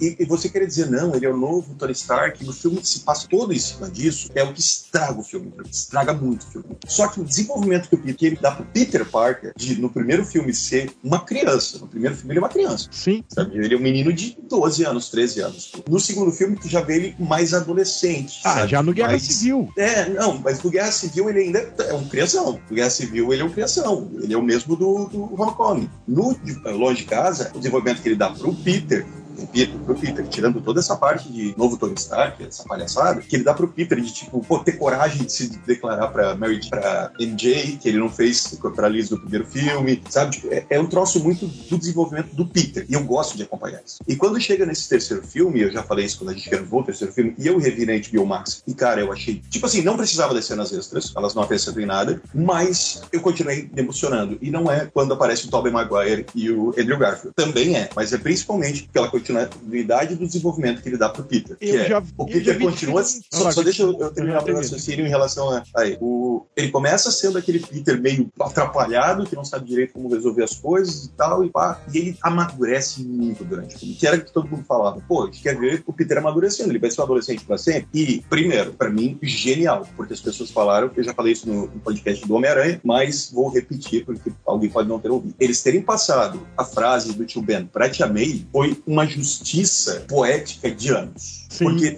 a May sempre foi o, a, a tia véia que, que faz, faz, janta e o tio Ben sempre foi a grande inspiração pro Peter. E quando veio essa nova versão do Tom Holland, todo mundo fala, ah, Tony Stark agora é o Ben. E ninguém cogitou que a tia May podia ser o, entre aspas, novo tio Ben. Ela ser a inspiração. Mesmo porque isso não foi feito nos dois primeiros filmes. Nesse filme, todo o foco que eles dão pra May e os conselhos que ela dá para ele, tanto que ele só salva os vilões porque a May fala para ele fazer isso, que todo mundo merece uma segunda chance, mexeu muito comigo. Então a morte dela, a atuação do Tom Holland em relação à morte dela, que para mim é foda, porque, desculpa, eu gosto muito, muito do Tobey Maguire, mas o Tobey Maguire chorando me dá vontade de rir. O...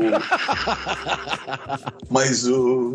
toda a morte dela, e depois quando ele se reúne com os aranhas, e daí. Gente, vai passar um milhão de motos aqui na frente. Quando ele se reúne com os outros aranhas que são mais velhos que ele, já passaram por outras coisas, eu vejo muito um amadurecimento que o Tom Holland dá pro Peter e o roteiro dá pro Peter. Tem um monte de furo nesse filme? Tem. Tem um monte tem de um monte de besteira também, né? Tem, tem um monte de besteira? Tem. Só que assim, pra mim, eu filme mais quadrinhos da fase 4 da Marvel, tá ligado? Tipo, porque convenhamos que a outra opção era ele fazer um acordo com o Mephisto, né? Então nem nos quadrinhos eles conseguiram fazer isso direito. É, Aqui, juntaram, eles, eles, foram, eles, foram, inteligentes que eles juntaram dois roteiros, né? Duas ideias distintas. Exatamente. Uma coisa só. E amo o final, que é tipo, todo mundo esqueceu da existência do Peter Parker e assim ele se torna o Peter Parker que a gente conhece, tá? Sim, ele não tem tecnologia Stark. É o que a gente esperava. Então, como o Marcelo falou, foi uma correção de roteiro feita por causa do Aranha Verso e pelo sucesso que aquilo fez. E até porque eles queriam introduzir o conceito de multiverso. Só que ao mesmo tempo, eu acho que foi uma mudança de roteiro que funcionou, porque eles conseguiram fazer um fanservice do caralho, que juntar os aranhas, fazer o que todo mundo queria, que era o amadurecimento do Peter, fazer ele escutar finalmente aquela frase, trazer um monte de ator das outras franquias, dando inclusive final para franquias que não tiveram final, né? Porque vamos lembrar que nem o filme, nem a franquia do Tobey, nem a do Andrew Garfield, muito menos a do Andrew Garfield, tiveram final. Então a gente viu o que aconteceu com esses personagens e ainda no final final eles botam o Homem-Aranha no status quo que todo mundo tava esperando que ele tivesse. De ser o Homem-Aranha, de não ser o nome do Homem de Ferro. Por isso eu gosto muito desse filme. Agora você pode falar. Mano. Então,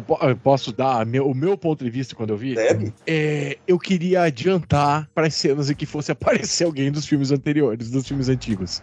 Eu queria um corte do filme que tirasse a coisa nova. Eu queria. eu- quando eu revi, é que também, olha, se eu parar pra pensar, o dia que eu assisti o filme não foi propício pra isso. Foi 8 de janeiro. Eu tinha acabado de saber o Nossa. que tinha acontecido no- lá no, no, no- Congresso. Eu pensei, eu tenho que sair um pouco disso que tá acontecendo, eu vou ver um filme. Aí eu fui escolher o do Homem-Aranha. Na minha cabeça, eu acho que eu não tava preparada pra ter essa visão que o Moro teve. É. Quando eu vi o filme a primeira vez, eu tive exatamente essa visão que o Moura teve. Que é um filme de quadrinhos perfeito. Um filme que dá toda a jornada do Aranha que precisava. Eu já vi essa jornada. Eu quero rever os Eu quero ver os caras antigos de novo juntos. Então eu ficava querendo ver o do Duende Verde. Eu queria ver o Dr. Octopus. Eu queria ver o Electro. Eu queria ver o Aranha do Andrew Garfield. Eu principalmente queria ver o Tobey Maguire. Então eu ficava apressando na minha cabeça. Vai, vai, acaba sendo a chata. É, a primeira parte dele realmente ela, ela- é porque é exatamente a adaptação do roteiro, né? Aquela primeira parte todinha é do roteiro original, né? De que tipo, aquilo ia ser mais esticado, provavelmente, né? Dele, dele, desse- dele ser acusado, ter julgamento. Ia, tinha umas, umas ideias de roteiro que saíram que vazaram que ia ter julgamento, e aí. Então, ele- colocou mais chato ia ser. né? É, ia ser, ia ser mais chato. Ia E ter mais demolidor, mas. É, e eles encurtaram pra, sei lá, 10 minutos, 15 minutos. Isso. É, é, a- a- Até ele che- Porque assim, como o Modeste viu é, com cenas estendidas, tem muito mais cenas ah, do Ah. começo do filme na, na É, versão então estendida. Então realmente é mais cansativa. A, a- a cena que eu vi do Demolidor eu já achei uma cena desnecessária.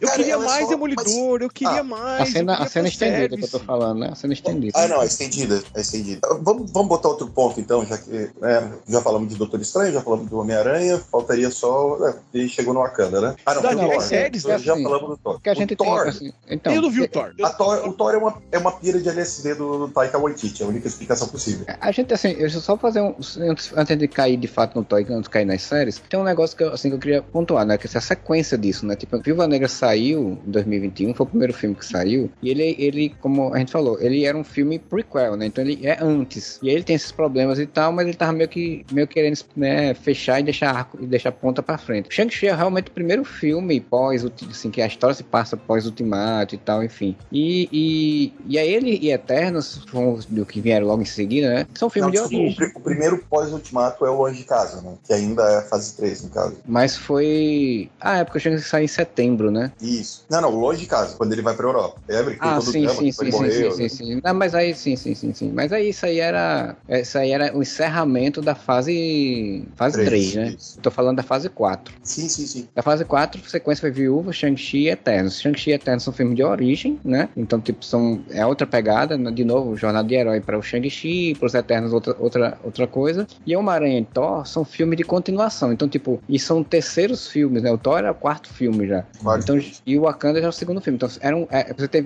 tem bem detalhado, detalhado mesmo a, a fase de origem, né? E as fases do, e as, os filmes de continuação. E aí, realmente, você entra no Thor, que é um filme, quarto filme de, depois de um, de um terceiro filme que arrasou, foi todo mundo bem, muito criticado, muito bem elogiado e tal, tal, tal. Então não tinha uma expectativa de ver mais daquilo, né? E aí, enfim, a gente fez um podcast sobre isso, não? Quando acho que mais daquilo, né, Mar- Marcelo? O problema é que veio muito mais É, daquilo. então, né? Aí a gente, Modesto, inclusive, se ele quiser falar, porque ele não gravou com a gente isso, se ele quiser falar sobre o Thor. Eu não vi que o. Thor, Amor e Trovão. Eu não... Assim, pega um dia. Posso te dar um conselho pra Vitória e Amor e Trovão? Compra uma caixa de cerveja, toma umas três latas e dá play. E continua bebendo. Aí tu vai curtir o filme. Porque ele é uma pira de ácido do, do, do Taika Waititi, cara. É a única explicação, assim. Mas é divertido como o Ragnarok consegue tem- ser? O Ragnarok é Não. um baita filme. Eu adoro o Ragnarok. Ragnarok é muito mais divertido. Porque as piadas de Ragnarok são muito melhores escritas, sabe? É, o Tipo, roteiro muito- também é melhor, né? O roteiro é melhor, as piadas são melhores, tudo é melhor. Tudo é infinitamente melhor. O Thor 4, ele é quase como se fosse. Sabe quando fizeram aqueles curtas do Thor morando com o Daryl na, na Austrália, Aham. que nada fazia sentido? É isso, tá ligado? Não tem história, é uma piada atrás da outra. A maioria delas são piadas nível zorra total. Só que se tu tiver meio doido, tu vai rir de algumas coisas. É, e é. Ele parece quase um filme paródia. Mas eu posso ver com a minha filha sem problemas. Pode, não tem, não tem Ah, nada. ótimo. Ah, não tem. Não tem é, é- cara, é humor pastelão no máximo, assim, sabe? É, é, é humor. Cara, eu não vou nem dizer tra- Trapalhões porque Trapalhões tinha umas piadas pesadas. É o humor turma do Didi. Tá É. bom, tá. Pô, É nesse, é nesse nível aí. Você tá me dando uma vontade de ver esse filme, meu Deus, Não, eu vou sair tem, tem, algumas, tem algumas coisas que eu chorei de rir no cinema. Mas eu chorei de rir porque não é uma piada muito bem construída, é porque era um troço tão imbecil que tu começa a rir. É tipo, é, literalmente tu vê um filme paródia, tu vê Top Gang, tá ligado? E querer ver um filme sério. É, É, Thor, assim, Amor e Trovão é o filme paródia da Marvel. É, o, o Thor, Amor e Trovão, é, é, quando gravou o podcast, a gente falou também, ele, tem, ele sofre desse problema da, da expectativa, né? Tipo, e das potencialidades. né? Eu sempre tenho raiva do filme da Marvel, principalmente mais recente, porque tem potencial pra muita coisa e ele não faz muita coisa, né? Sendo o potencial que tem. Então, Amor e Trovão ele tem um potencial de ser uma história profunda sobre luto, sobre perda. Porra, sobre- a fase da Jane Foster no- como Thor nos quadrinhos é brilhante. É Exato. lindo. Então, tinha todo esse potencial Isso tá disso. filme, né? Ela tá com câncer no filme, mas daí quando você faz piada com câncer, talvez seja um pouco fora do tom, né? Então, É, e é tudo muito rápido, tudo muito raso também. Então tem- tinha essas possibilidades e ele simplesmente disse: "Oh, não, não quero trabalhar, não quero me aprofundar nisso, não. É, vou só como usar como pano de fundo e fazer piada. O que me impressiona de um cara que dirigiu Jojo Rabbit, né? Que conseguiu tipo, falar sobre nazismo e holocausto numa comédia e sendo extremamente profundo e, e- e melancólico ao mesmo tempo. É, ele fez, é, ele fez esse filme só pra ganhar um dinheiro aí, pra, pra fazer Ah, uma casa, um negócio do tipo assim, né? deixa eu fazer uma pergunta pra vocês. A gente não tá vendo com um olhar de velho esses filmes Não. novos. Não, Porque Não, assim, Thor não, eu, tava, eu tava não. pensando. Thor eu- não. quando- não, não, não, não, não a respeito do Thor. A respeito de como a gente tem visto esses filmes da fase da, da Marvel. Porque assim, é, a, gente, eu- a gente acabou de vir de um carnaval que a Globo tomou o maior prejuízo da história, porque a- a- as pessoas hoje em dia não têm mais saco de acompanhar um desfile de escola de samba, porque é um troço que acaba sendo meio parado. Hoje em dia, com TikTok, com esse monte de coisas que a gente tem hoje, tudo tem que ser rápido e superficial, rápido e superficial, rápido e superficial. Ah, quem. Modeste, D- Então, vou- de- deixa eu terminar a sua pergunta. por favor. De quem vocês têm a perspectiva, fora nós, nerds velhos, cansados? Vocês têm essa mesma perspectiva? De quem, a- além de nós, gente que tá. Millennium, vamos dizer assim. Não, Millennium é a gente. É que você não é Millennium, eu e Não. o Marcelo somos Millennium. A gente tem que perguntar da geração Z. Da geração Z. O que, tirando o Z, né? Que o Z é mais milênio do que nós. O Z nosso do Areva. Mas assim, dessa molecada de hoje, o que que, que que falam desses filmes? Porque eu não tenho contato com essa molecada, eu não sei. Eu tenho contato com a minha filha. Minha filha é uma velha comigo. assim. Eu vou falar então, porque eu tenho um nicho de amigos que estão na faixa dos 19, 20 anos. Aham. Eles não veem filme de super-herói. Ah, bom. Nenhum, nem da Marvel, nem da DC, nem nada. É, assim, eu acho Os que filmes de é, super-herói estão sendo feitos pra Millennium, cara, não pra geração Z. Por exemplo, tem o filho de uma amiga minha, o Nicolas. O menino tem 17 anos, fez agora. Ele amava Marvel, mas o último filme que ele viu amarradão foi quando ele tinha uns 13 anos. Ele não gosta mais, tá ligado? Tipo, e não é da Marvel, ele não gosta de filme de super-herói. Ele não gosta de filme, na verdade. então, É, eu, eu tenho visto que, por exemplo, pra um pessoal mais jovem, o que tá pegando mesmo no cinema é filme de terror, cara. sim, sim. Filme de terror, é assim. agora. Filme de terror. Swan, a feira. É, exatamente. A Freira, Megan, que saiu agora. Tem- É. Eu assisti Megan, por exemplo, é um filme pra gente antigo, já viu filme de terror lá dos anos 80. É, não tem graça, sabe? Não é uma coisa Mais do mesmo. É, pra esse povo não é, o filme é bom. Então eu acho que tem um pouco isso também, sabe assim. O, mas nesse, tem, nesse mesmo nesse daí, eu acho que os roteiros dessa fase 4, eles são mais fracos mesmo assim, né? Então isso, o do Thor facilita muito, o Doutor Estranho também tem a possibilidade de fazer muitas coisas, Nossa, não fez. Estranho. Eu, eu só citei a Wanda, mas tem cada coisa no Doutor Estranho que, que eu fiquei. Não, sério, cara. Tipo, tem uma hora que eles querem explicar a origem da, da, da América Chaves e convenientemente eles estão em cima de uma calçada que projeta a memória da pessoa na parede. Ah, vai tomar no cu, cara. Tá ligado? É, é um, Tipo, é um filme que tem possibilidades também, mas ele não. Assim, é muito bonito visualmente também, assim como o Wakanda eu acho bonito realmente, assim como o Thor até eu acho bonito também. Thor também não. Thor tem toda aquela Eternos é cena no planeta também. e branco lá, que é maravilhoso.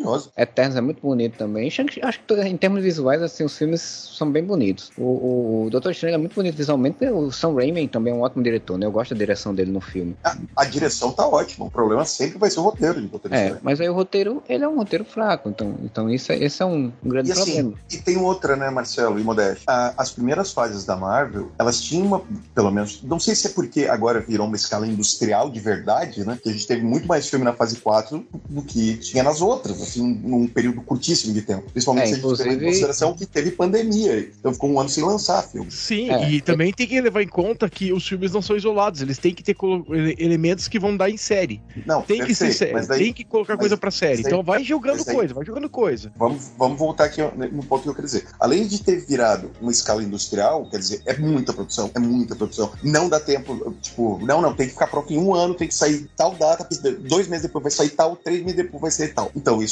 obviamente, faz os roteiros ficarem mais fracos. É, você vê aqui, e você por exemplo... isso porque os filmes originais da Marvel, os primeiros, eles tinham algum tipo de virada de roteiro em algum ponto do filme. Seja no filme mais simples, o, o filme, o primeiro Homem de Ferro, você tem a virada de descobrir que, do Tony descobrir quem é o vilão. Né? Tipo, não é uma virada pra gente, mas é uma virada dentro do filme. No, no em todos, tá ligado?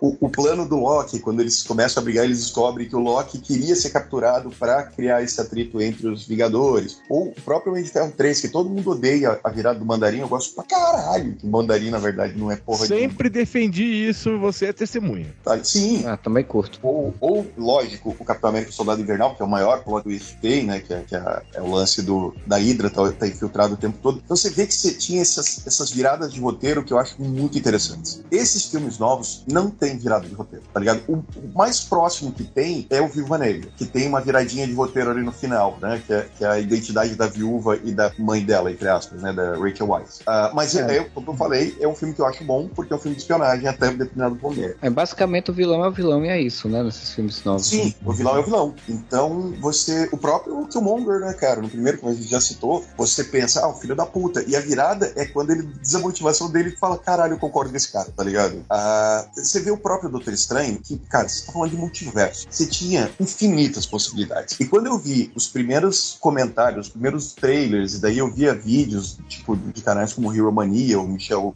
Uh, o, esqueci, Michel Loki, uh, e todos falando, ah, não, então claramente a, a, a, a Wanda vai ser a vilã, né? Ela vai, ter que ser Escarlate vai ser a vilã. E, cara, isso é o que eu mais falava. Cara, eu tenho certeza que vai ter uma virada de roteiro em determinado momento e a gente vai estar sendo enganado pensando que ela é a vilã e, e é outra coisa. Eu esperei isso o filme parada. inteiro. É, eu acho que todo mundo não, pensava, né? E não, é só isso mesmo. Ela ficou louca e vai matar todo mundo. É só isso. Moro, você falando aí da questão de, de produção de massa e tal, se for ver aqui, em 2021 saíram quatro filmes, né? É, que aí foi Viúva Negra, Shang-Chi, Eternos e Homem-Aranha, e aí ainda saíram uma, duas, três, quatro, cinco séries.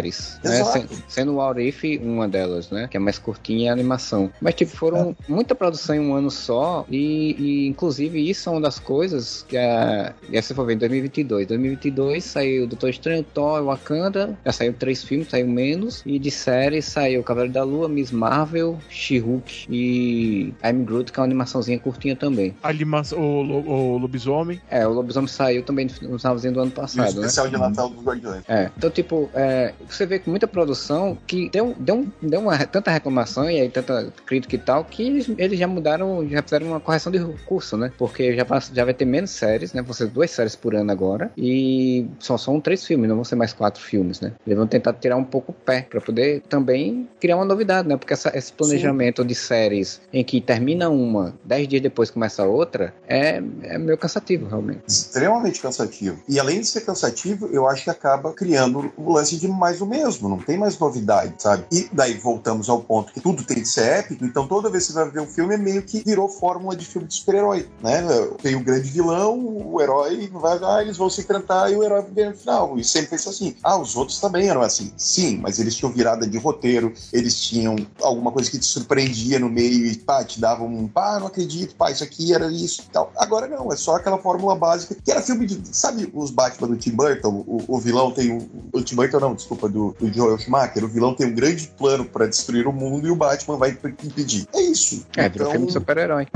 E, virou e, super-herói. É, é, é o filme mi... de super-heróis do início dos anos 2000. E né, a minha esperança é que o próximo, que é o Guardiões da Galáxia 3, vá sair disso, porque também é despedida do James Gunn, é despedida dos personagens, então eu acho que isso vai acabar saindo desse lesco-lesco, né? Eu tenho quase certeza que vai sair por um motivo sim. É, primeiro que é James Gunn, não vi ele errar até agora, mas uh, é a despedida dele. Mas vamos pegar toda essa. Vamos pegar falar rapidamente das séries. WandaVision, eu adoro, acho Amo. Muito boa. Loki também eu gosto bastante. Loki, Loki, não é que eu não gosto de Loki, é que eu não gosto de Loki. Não, eu acho que tem muita. É, é o que o Marcelo falou, tem muita coisa legal, mas ao mesmo tempo eu acho que tem muita coisa desperdiçada. Mas daí, é, isso é um assunto pra gente falar off, porque senão ficar horas aqui falando sobre como eu mudaria o roteiro de Loki. Uh, o Arif é uma animação, eu acho que nem precisava ter ligação com o universo original, podia ser uma brincadeira, mas né, tudo tem que estar conectado. Uh, qual mais? Uh, Falcão e Soldado Invernal gosto muito. É, o WandaVision e o Falcão e Soldado Invernal, inclusive, eles são, eu acho que eles são melhores, as melhores séries,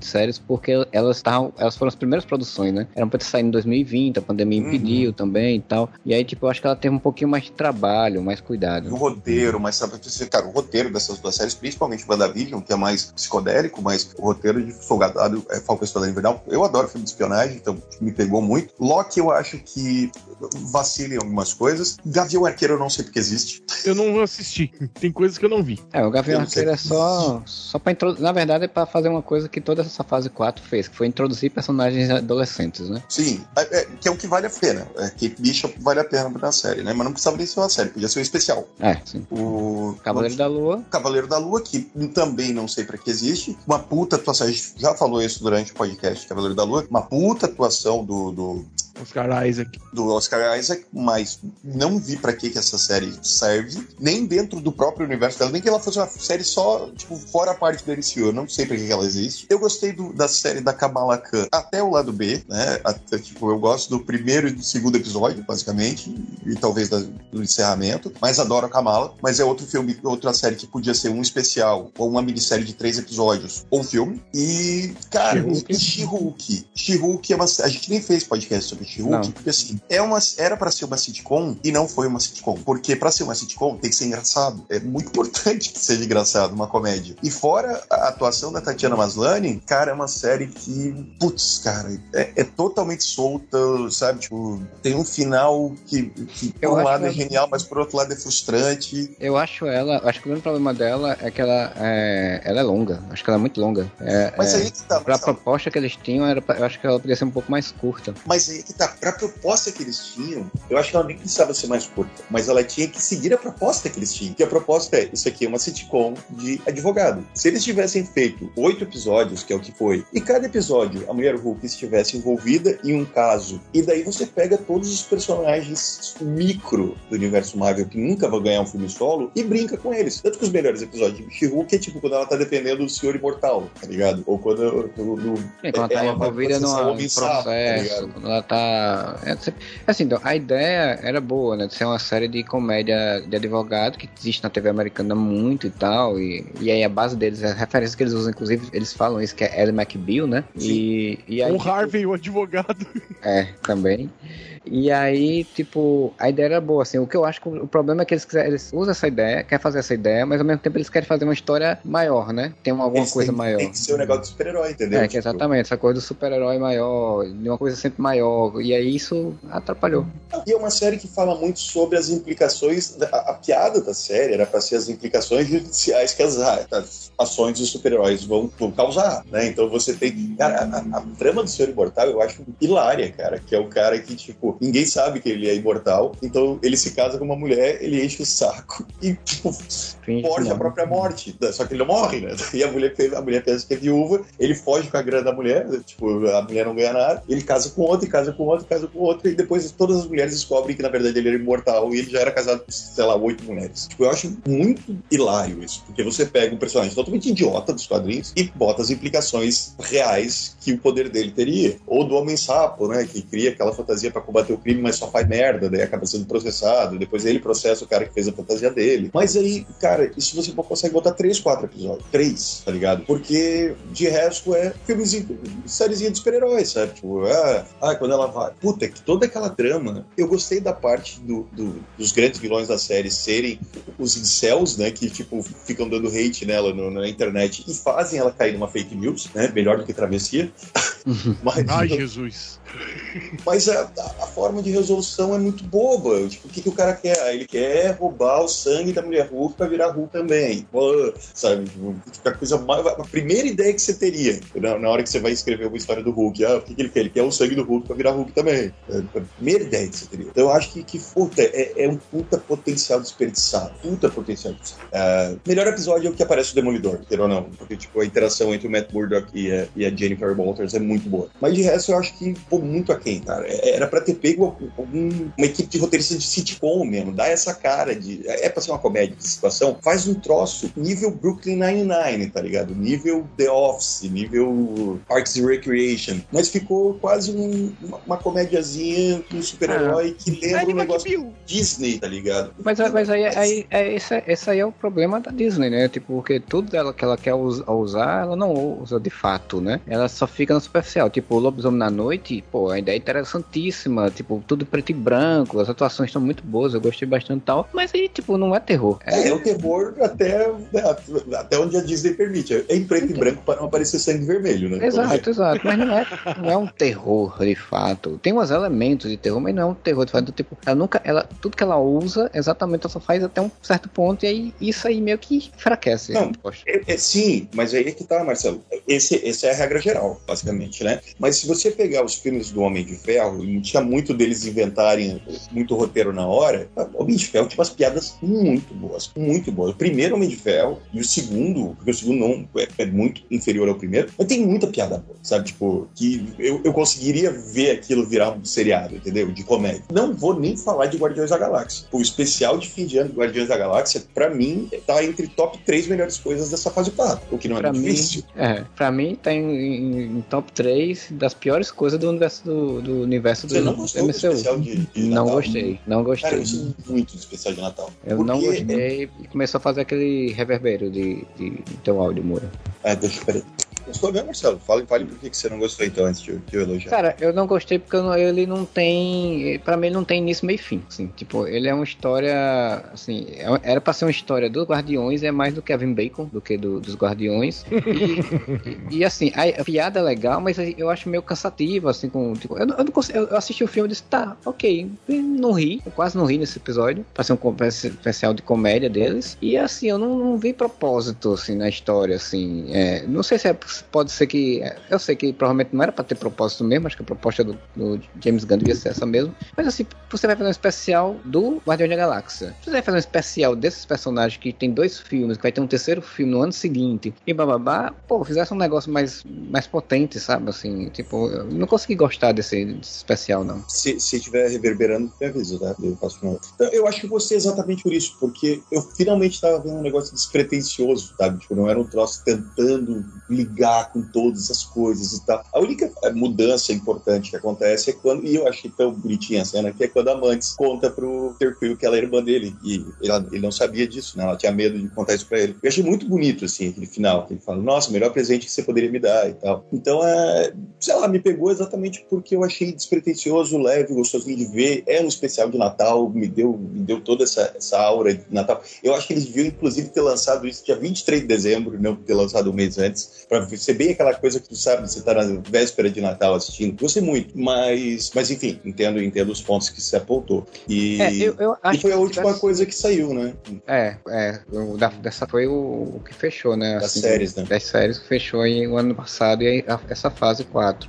Eu acho assim que se fosse um especial de Natal a história, assim, eu, se fosse o Amantes e o outro Amantes, você tá ligado? Amantes e o, o Bautista pela primeira vez indo na Terra e vivenciando as coisas de Natal na Terra, e a história fosse eles dois, sabe? Fosse isso. Ah, eu concordo contigo. A melhor parte do, do, episódio, passa muito rápido, é quando eles ficam dando rolê por, por Los Angeles. Essa pois é a é. melhor parte. Se fosse isso, pra mim seria muito legal. Porque, tipo, você teria uma coisa diferente, sabe? Alguma coisa. Teria um propósito essa história melhor, assim, pra mostrar deles. Só que aí, tipo, é muito rápido e aí é só depois só, ah, não, não, o Kevin Bacon. É a piada com o Kevin Bacon, que o Kevin Bacon não quer estar tá lá, e o Kevin Bacon foi preso, e aí não sei o que, e aí tem que fazer um negócio Peter Quill. E aí vira um negócio meio estranho, assim, pra mim. Mas, mas eu entendo quem gostou, mas pra mim não, não, não, não me pegou. Vou, vou, dizer que toda essa parte, inclusive, da Mantis e do, do Drax dando rolê, me lembrou muito aquele episódio do Arif que eu gosto do Thor baladeiro. Todo mundo odeia, mas eu adoro por causa da insanidade que é. Eu também gosto.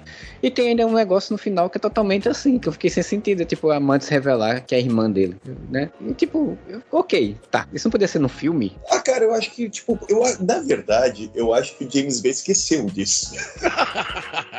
acho que o James Gunn meio que esqueceu disso. Ah, ele, ele deve ter falado, caralho, a Mantis é irmã do Peter Quill. Eu nunca tinha tocado nisso aqui. Eu acho que eu vou botar no, no especial. Porque, tipo, é muito no nada, assim. Muito bem do nada, assim, a história. Então, pô. Mas, mas enfim, eu já, já passamos um pente fino nas séries. Eu queria falar para mim qual é para mim o terceiro problema. Primeiro, como eu falei, eu acho que os roteiros estão muito vazios. Eu acho que tá uma produção em massa muito grande. Eu acho que tudo tem que ser épico e nada pode ser mais tipo sobre o desenvolvimento do personagem. Agora o importante é o plot, não é o personagem. E o quarto ponto, que é um que me incomoda bastante. Eu lembro que quando a gente gravou os primeiros podcasts sobre o universo Marvel, lá pela primeira, segunda fase, a gente comentava muito, tinha muito negócio das pessoas, né, de, de críticas dizendo: ah, não, mas para ver um filme você tem que ver outro, não sei o quê. Não, no começo não era. Se você vê os três filmes do Homem de Ferro, você entende tudo. Se você vê os três filmes do Capitão América, você entende tudo. Lógico, você vai ver o Capitão América 3, você tem que ver o 2 e o 1, você não vai querer ver o terceiro filme e entender tudo. Se você vê. No máximo, você tem que ver o Vingadores também, né? Pra entender com algum contexto. Mas você não precisa ver o filme do Homem de Ferro pra entender o do Capitão América, ver o do Capitão América pra entender o Thor, ver o do Thor pra entender o Doutor Estranho, o Doutor Estranho pra entender o. Sabe? É, Até quando tem, tem, tem. Você precisa ver algumas cenas pós-créditos também, né? Sim. Tipo, a cena do Homem-Formiga é, pra entender o que acontece em, em Ultimato, por exemplo. Mas é que o ponto. Tipo, eles reservavam isso para cenas pós-créditos. Os personagens que apareciam nos filmes, que iam voltar em outros filmes, eles estavam ali por um motivo dentro daquela trama. E mesmo se você pegar o primeiro, o segundo e o terceiro filme do Capitão América, eles são filmes fechados em si, sabe? Tipo,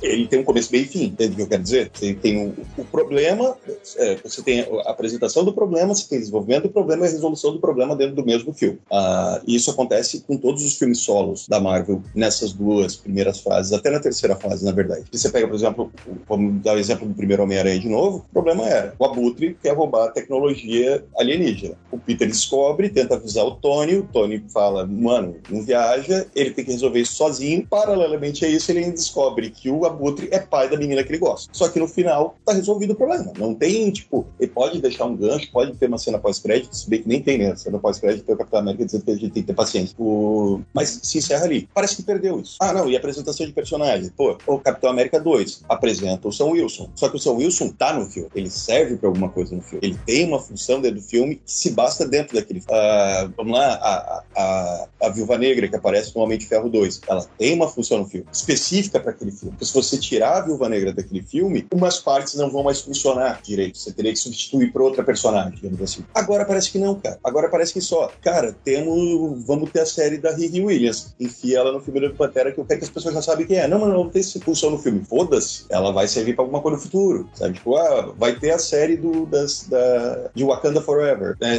A série de Wakanda. Faz com que aquela personagem ali que teve uma fala no filme bote um puta uniforme no final e vai lutar junto com Okoye. Mas pra quê? Não, porque isso aqui tem que ser um gancho pra série. Enfia a Elaine porque vai ter o filme dos Thunderbolts. Ou no, sabe, tipo, no, sei lá, vou dar outro exemplo de, de, dessa fase, porque eu tô falando só do, do Wakanda. Se bem que o tema do, do podcast é Wakanda Forever, faz Sim. todo sentido. Mas, cara, um monte de personagem que é socado no filme sem função, é colocado um plot ali que não tem nenhum sentido de existir só porque depois vai ter uma série. Isso não acontecia sabe? Tipo, ah, o Sam Wilson vai, vai entrar dentro do universo Capitão América, mas ele tem uma função naquele filme, ele tem uma função narrativa dentro daquele filme. E parece que perdeu isso, é, é nesse, nesse, nessa necessidade de expandir o universo infinitamente, infinitamente, você acaba fazendo. Aí acontece exatamente o que não acontecia antes. Agora, não, para entender Doutor Estranho no Multiverso da Loucura, você tem que ter visto WandaVision, você tem que ter visto Ultimato, que daí você tem que ver tal filme para entender que aquele outro personagem era do outro universo, que daí ele foi para aquele universo e veio para cá, e agora e, e, virou um emaranhado que, cara, não era para virar. E isso tira o fã casual. Isso tira o fã casual. Tá? Tipo,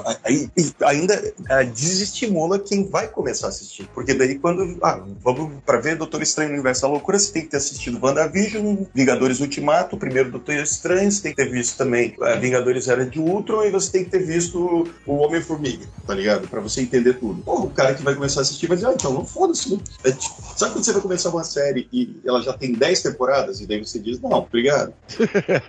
Vou começar a assistir Grey's Anatomy amanhã. Uhum. Vai. É, né? Eu acho assim que o, o, Homem-Formiga, por exemplo, que saiu agora, que é o primeiro filme da fase 5, ele reúne muito isso, porque todo mundo tem falado, é, inclusive eu também acho, que é um filme que você só precisa ver as cenas pós-créditos, porque na verdade o filme em si não é grandes coisas. E, e, e roteiro fraco, é, é, inclusive o CG dele é, é, não é tão bom. E ele apresenta um vilão e logo depois esse vilão vai estar tá em outros. aparece nas cenas pós-crédito com 50 mil versões dele. Então, tipo, é, é um filme que não tem muito por, por que desistir. Sim, é o vilão que já apareceu em Loki, né? Também já tinha aparecido em Loki. Muito melhor em Loki, inclusive. Exatamente. Eu acho que se bem assim, que eu gosto, se bem que eu gosto do. Não, de, Jonathan Majors. Jonathan Majors nesse filme do Homem-Formiga. Eu acho que ele interpreta bem. Mas eu acho que o lance é o seguinte: lembra quando saiu Vingadores Era de Ultron, que a gente reclamou muito na época que tinha muita ceninha pro futuro, sabe? Que não servia para aquele filme, tipo Thor entrando no, né, no laguinho lá pra televisão. É um monte de cena que só ia servir para outros filmes. Eu acho que isso não pode acontecer, sabe? Tipo, o filme tem que estar. Tá, é tipo o, o, o sonho do, do, do, do Batman no Batman vs Superman que, cara, tem nada a ver com o filme, tá totalmente desconectado, meteram um flash ali só porque não, mas depois vai ter Liga da Justiça. Então foda-se, bota no filme da Liga da Justiça, meu amigo, não bota nesse filme. Porque o espectador casual vai olhar e vai dizer, tá, mas é aquela, aquele cara que apareceu ali era pra quê?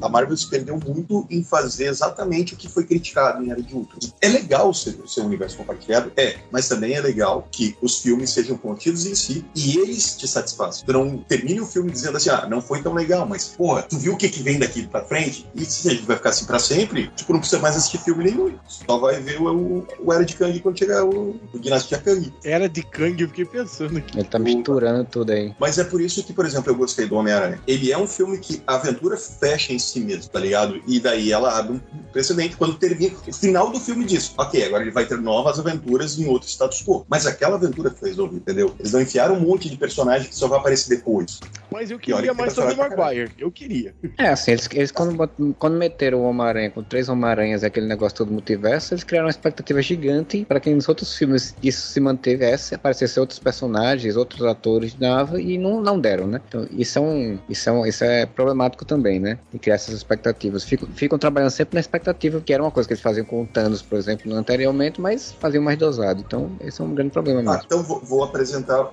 dentro desse contexto que eu falei, outro problema de Doutor Estranho no Multiverso da Loucura. É um filme que não explora o multiverso. Chama Multiverso da Loucura, não tem multiverso, tem loucura. Tem loucura da Wanda só. O... Tem a cena dos o... Illuminati. É, cara, que é um, um, desperdício de tempo. É um desperdício de tempo, tá ligado? Tipo, é, não serve pra absolutamente nada a cena dos Illuminati. Tu tira a cena dos Illuminati, não serve pra nada. Nada, nada. Ela, ela não joga o filme pra frente nem pra trás.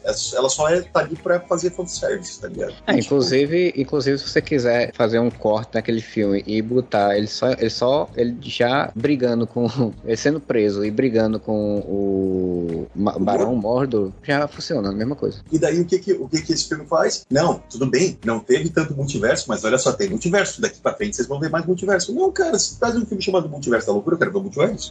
E daí eles perderam a oportunidade foda de fazer o, o, o Doutor Estranho e a América Chaves viajar por vários universos paralelos. E em cada um desses universos, isso ser uma peça a mais para eles resolverem um pouco qual é o problema, porra, massa, que é o que to, é, todo lugar, todo tempo, toda hora, ao mesmo tempo faz. Por cada vez que tem um multiverso é acessado, digamos assim, é mais uma peça para montar o quebra-cabeça do final. E ali não, é só tipo, ah não, viajamos três universos ali e a coisa mais diferente que tem é que aqui a pizza é feita de bola. é por um foda que eu gostei do filme. Mas eu queria comentar uma coisa com vocês de agora enquanto vocês estavam falando, eu tava pensando sobre isso. O que que eu vi recentemente, o que que me deu vontade de assistir recentemente no Disney Plus na Marvel? O Marvel 66 que eu não conhecia. Que, que fora né? completamente de tudo isso. Eu não tenho vontade de ver Viúva Negra, que eu não vi. Eu não tenho vontade de ver Thor, Amor e Trovão, que eu não vi. Eu não tenho vontade de ver Shang-Chi, que eu não vi. Eu não tenho vontade de ver Cavaleiro da Lua, que eu não vi. Eu passo batido por isso. Marvel meio meio fui lá assistir.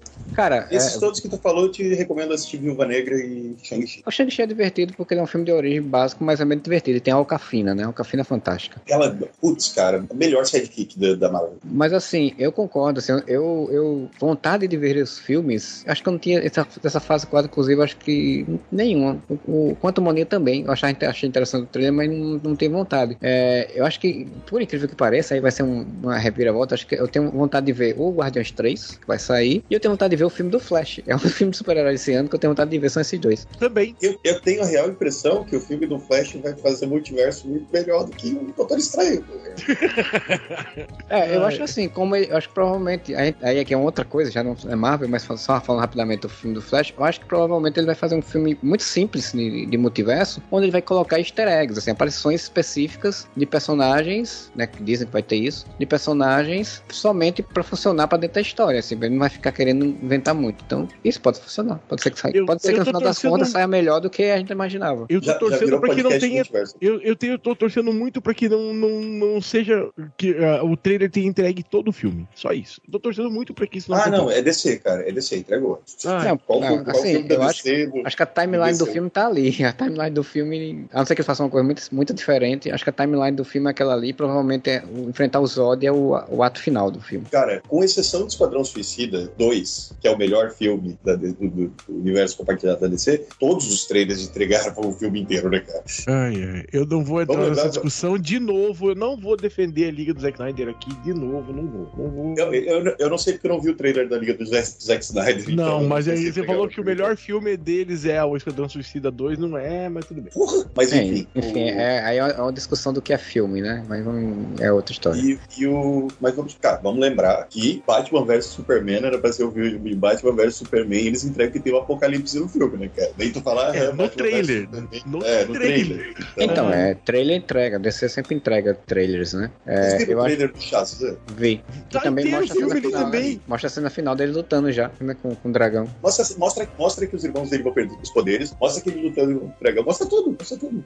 Então o filme tá. Cara, mostrar o irmão dele sem poder sendo levado pela mulher, ele tendo que fazer um sacrifício lutando com o dragão, bicho, é muita. É muita, muita cara. Muita cara de pau se botar isso no trailer, né? Mas só, só voltando ao Flash ali pra gente encerrar, e só pra eu apontar o lance do multiverso, por exemplo, a gente vai ter o Batman do Michael Keaton. E eu achei interessante, eles não ficaram escondendo isso, né? Só que o Batman do Michael Keaton está no filme. Ele aparentemente tem uma. Ele vai ser o Batman do filme, né? Ele vai ter uma função narrativa. Ele não vai só aparecer e dizer: Oi, tudo bem? Eu sou o John Krasinski fazendo o papel de Reed Richards. Oh, morri!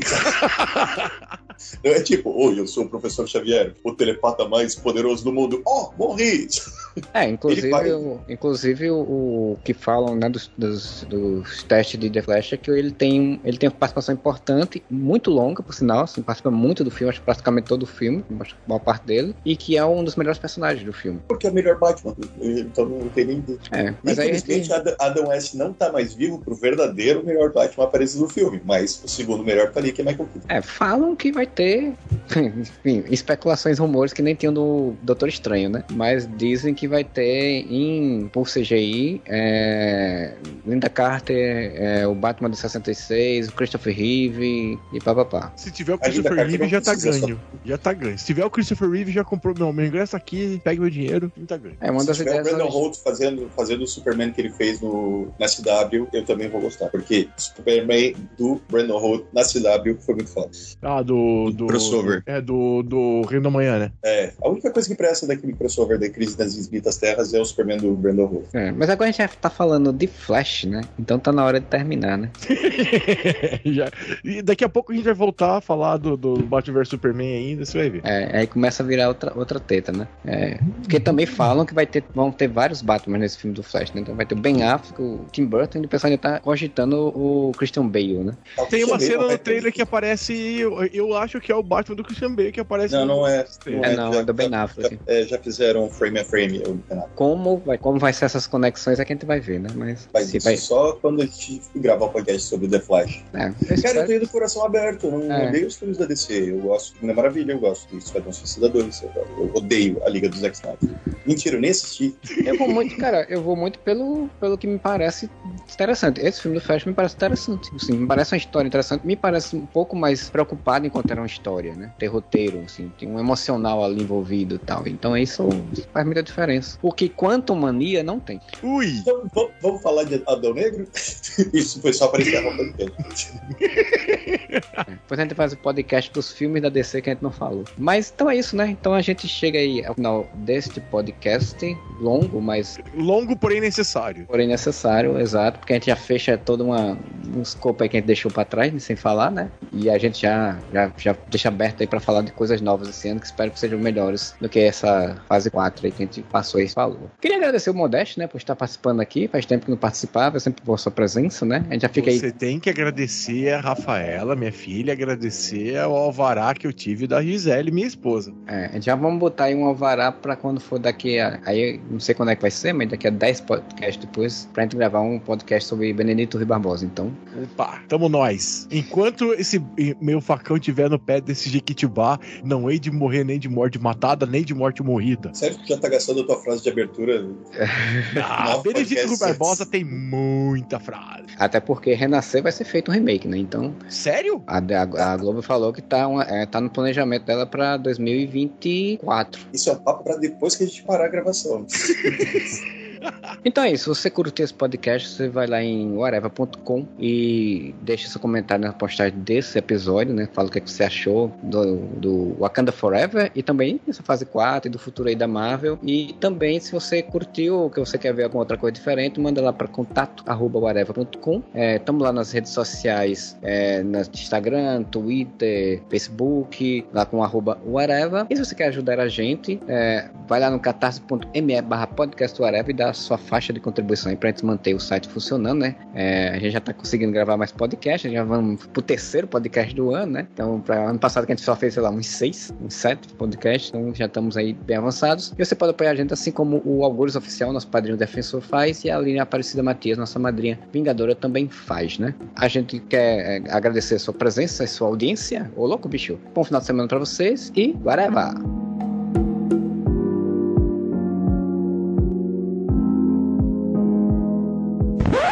Ô, pera, pera, pera. Esqueci de mencionar uma coisa. A fase 4 tem uma vantagem. Tem, tem uma coisa que não dá pra negar. Eles apresentaram a melhor personagem da Marvel, a Madison. Madison King. Madison is with two N's, one Y, but it's not where you think. Okay, no.